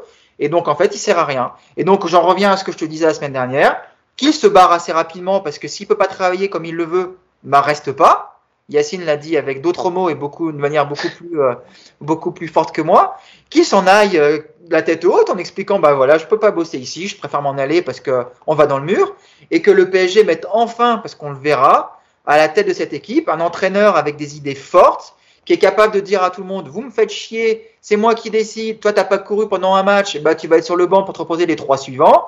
Qu'on ait un mec, mais toi des fois je suis même à me demander, est-ce que ce serait pas bien qu'on ait Mourinho qui débarque dans ce club? Pourtant, alors Mourinho c'est l'entraîneur que je déteste le plus par rapport à ce qu'il propose. Mais j'en suis à me demander un jour, est-ce que ce serait pas cool d'avoir un Pochettino dans ce vestiaire pour qu'on voit vraiment un Pochettino pardon, un Mourinho pour qu'on se rende compte à quel point c'est possible ou pas de gérer ce groupe. Un mm. Conte, un Mourinho, voilà. un mec que je une fois que tu es passé, une fois que tu es passé avec ces mecs à un gros caractère, tu sauras définitivement que c'est plus la peine. c'est ça, c'est ça. Et si, si tu as effectivement Mourinho au bout de, deux mois qui t'explique, euh, bah, le club, on peut rien faire, de toute façon. vous savez très bien que, que Mourinho. Bon, on le saura au moins. Voilà, on non, le saura. non, mais moi, je vais vous le dire, ça marchera pas, Mourinho. Parce que d'abord, euh, bah, tu as tous les joueurs qui vont aller pleurer euh, chez Nasser ou Leonardo, euh, les agents pareils, parce que c'est vrai que c'est le, le, genre d'entraîneur qui, qui sont capables de laisser euh, une grosse star sur le banc, qui n'auront pas d'état d'âme à le faire. Et tu, vous savez très bien comment ça va se passer. Les agents vont, vont se plaindre, l'entourage va se plaindre, les joueurs vont se plaindre. il fera pas, il fera pas trois semaines euh, Mourinho ou, ou, Conte d'ailleurs, et plus Mourinho que Conte d'ailleurs, euh, parce que ouais, au niveau au niveau de l'ego, Mourinho c'est, je pense qu'il y a pas il y a pas pire ou pas mieux, parce que Conte il a une sorte de folie mais qui, qui va se traduire sur le terrain, sur ses attitudes, alors que Mourinho c'est voilà c'est la mélonite aiguë euh, chaque jour, même si j'ai l'impression qu'à la Roma il, il s'est calmé un petit peu j'ai l'impression, hein. il, il, a mis il a mis un peu d'eau dans son vin. Il faudrait pendant les périodes de Noël quand il y a des il y a des émissions, des bêtisiers et tout faudrait trop que le PSG fasse une émission où en gros il t'annonce que Bielsa va être le futur entraîneur de, du PSG quoi. Juste pour voir la réaction de Neymar et de Mbappé quand on leur dit ça quoi. Ah là là là là. Bon, bah écoutez, je pense qu'on a fait le, on a fait le tour. On a fait ouais, une bonne heure et demie là, hein, Yacine, hein, c'est ça? 1h35. Voilà, je pensais pas qu'on avait autant de choses à dire euh, sur, sur ce match de, de, de, du PSG face à Lille hier soir. Je rappelle, hein, victoire 2 buts à 1, euh, le PSG largement en tête euh, de la Ligue 1 avant de, le déplacement à Leipzig. Et d'ailleurs, on se retrouvera jeudi pour un, pour un podcast. Euh, pas si Nico, tu seras là jeudi ou peu de chance. Les vacances scolaires, peut-être. ok, on en Si Hugo se lève tôt, peut-être. Ah bah je vous annonce qu'il ne sera pas là, non. Hugo, euh, alors parce que Hugo va, voilà, c'est fait les croisés, donc il va bientôt se faire opérer au mois de décembre, donc il a pas mal de sens de kiné, et puis il bosse à côté, donc euh, voilà, il sera, il sera pas dispo, donc il y aura certainement Yacine et, euh, et moi peut-être Nico, et puis on verra pour le, pour le quatrième. Euh, d'ici là, je vous souhaite tous un bon week-end. Merci à vous deux euh, de m'avoir accompagné euh, ce matin. Vous étiez en forme, pourtant on a enregistré assez tôt, même si Nico a encore des, petits yeux, parce qu'il n'a pas... ça se merci Yacine, merci Nico, et puis nous on se retrouve donc jeudi pour débriefer le RB Leipzig PSG en Ligue des Champions. Bon samedi, bon week-end et à la semaine prochaine. Ciao. Salut.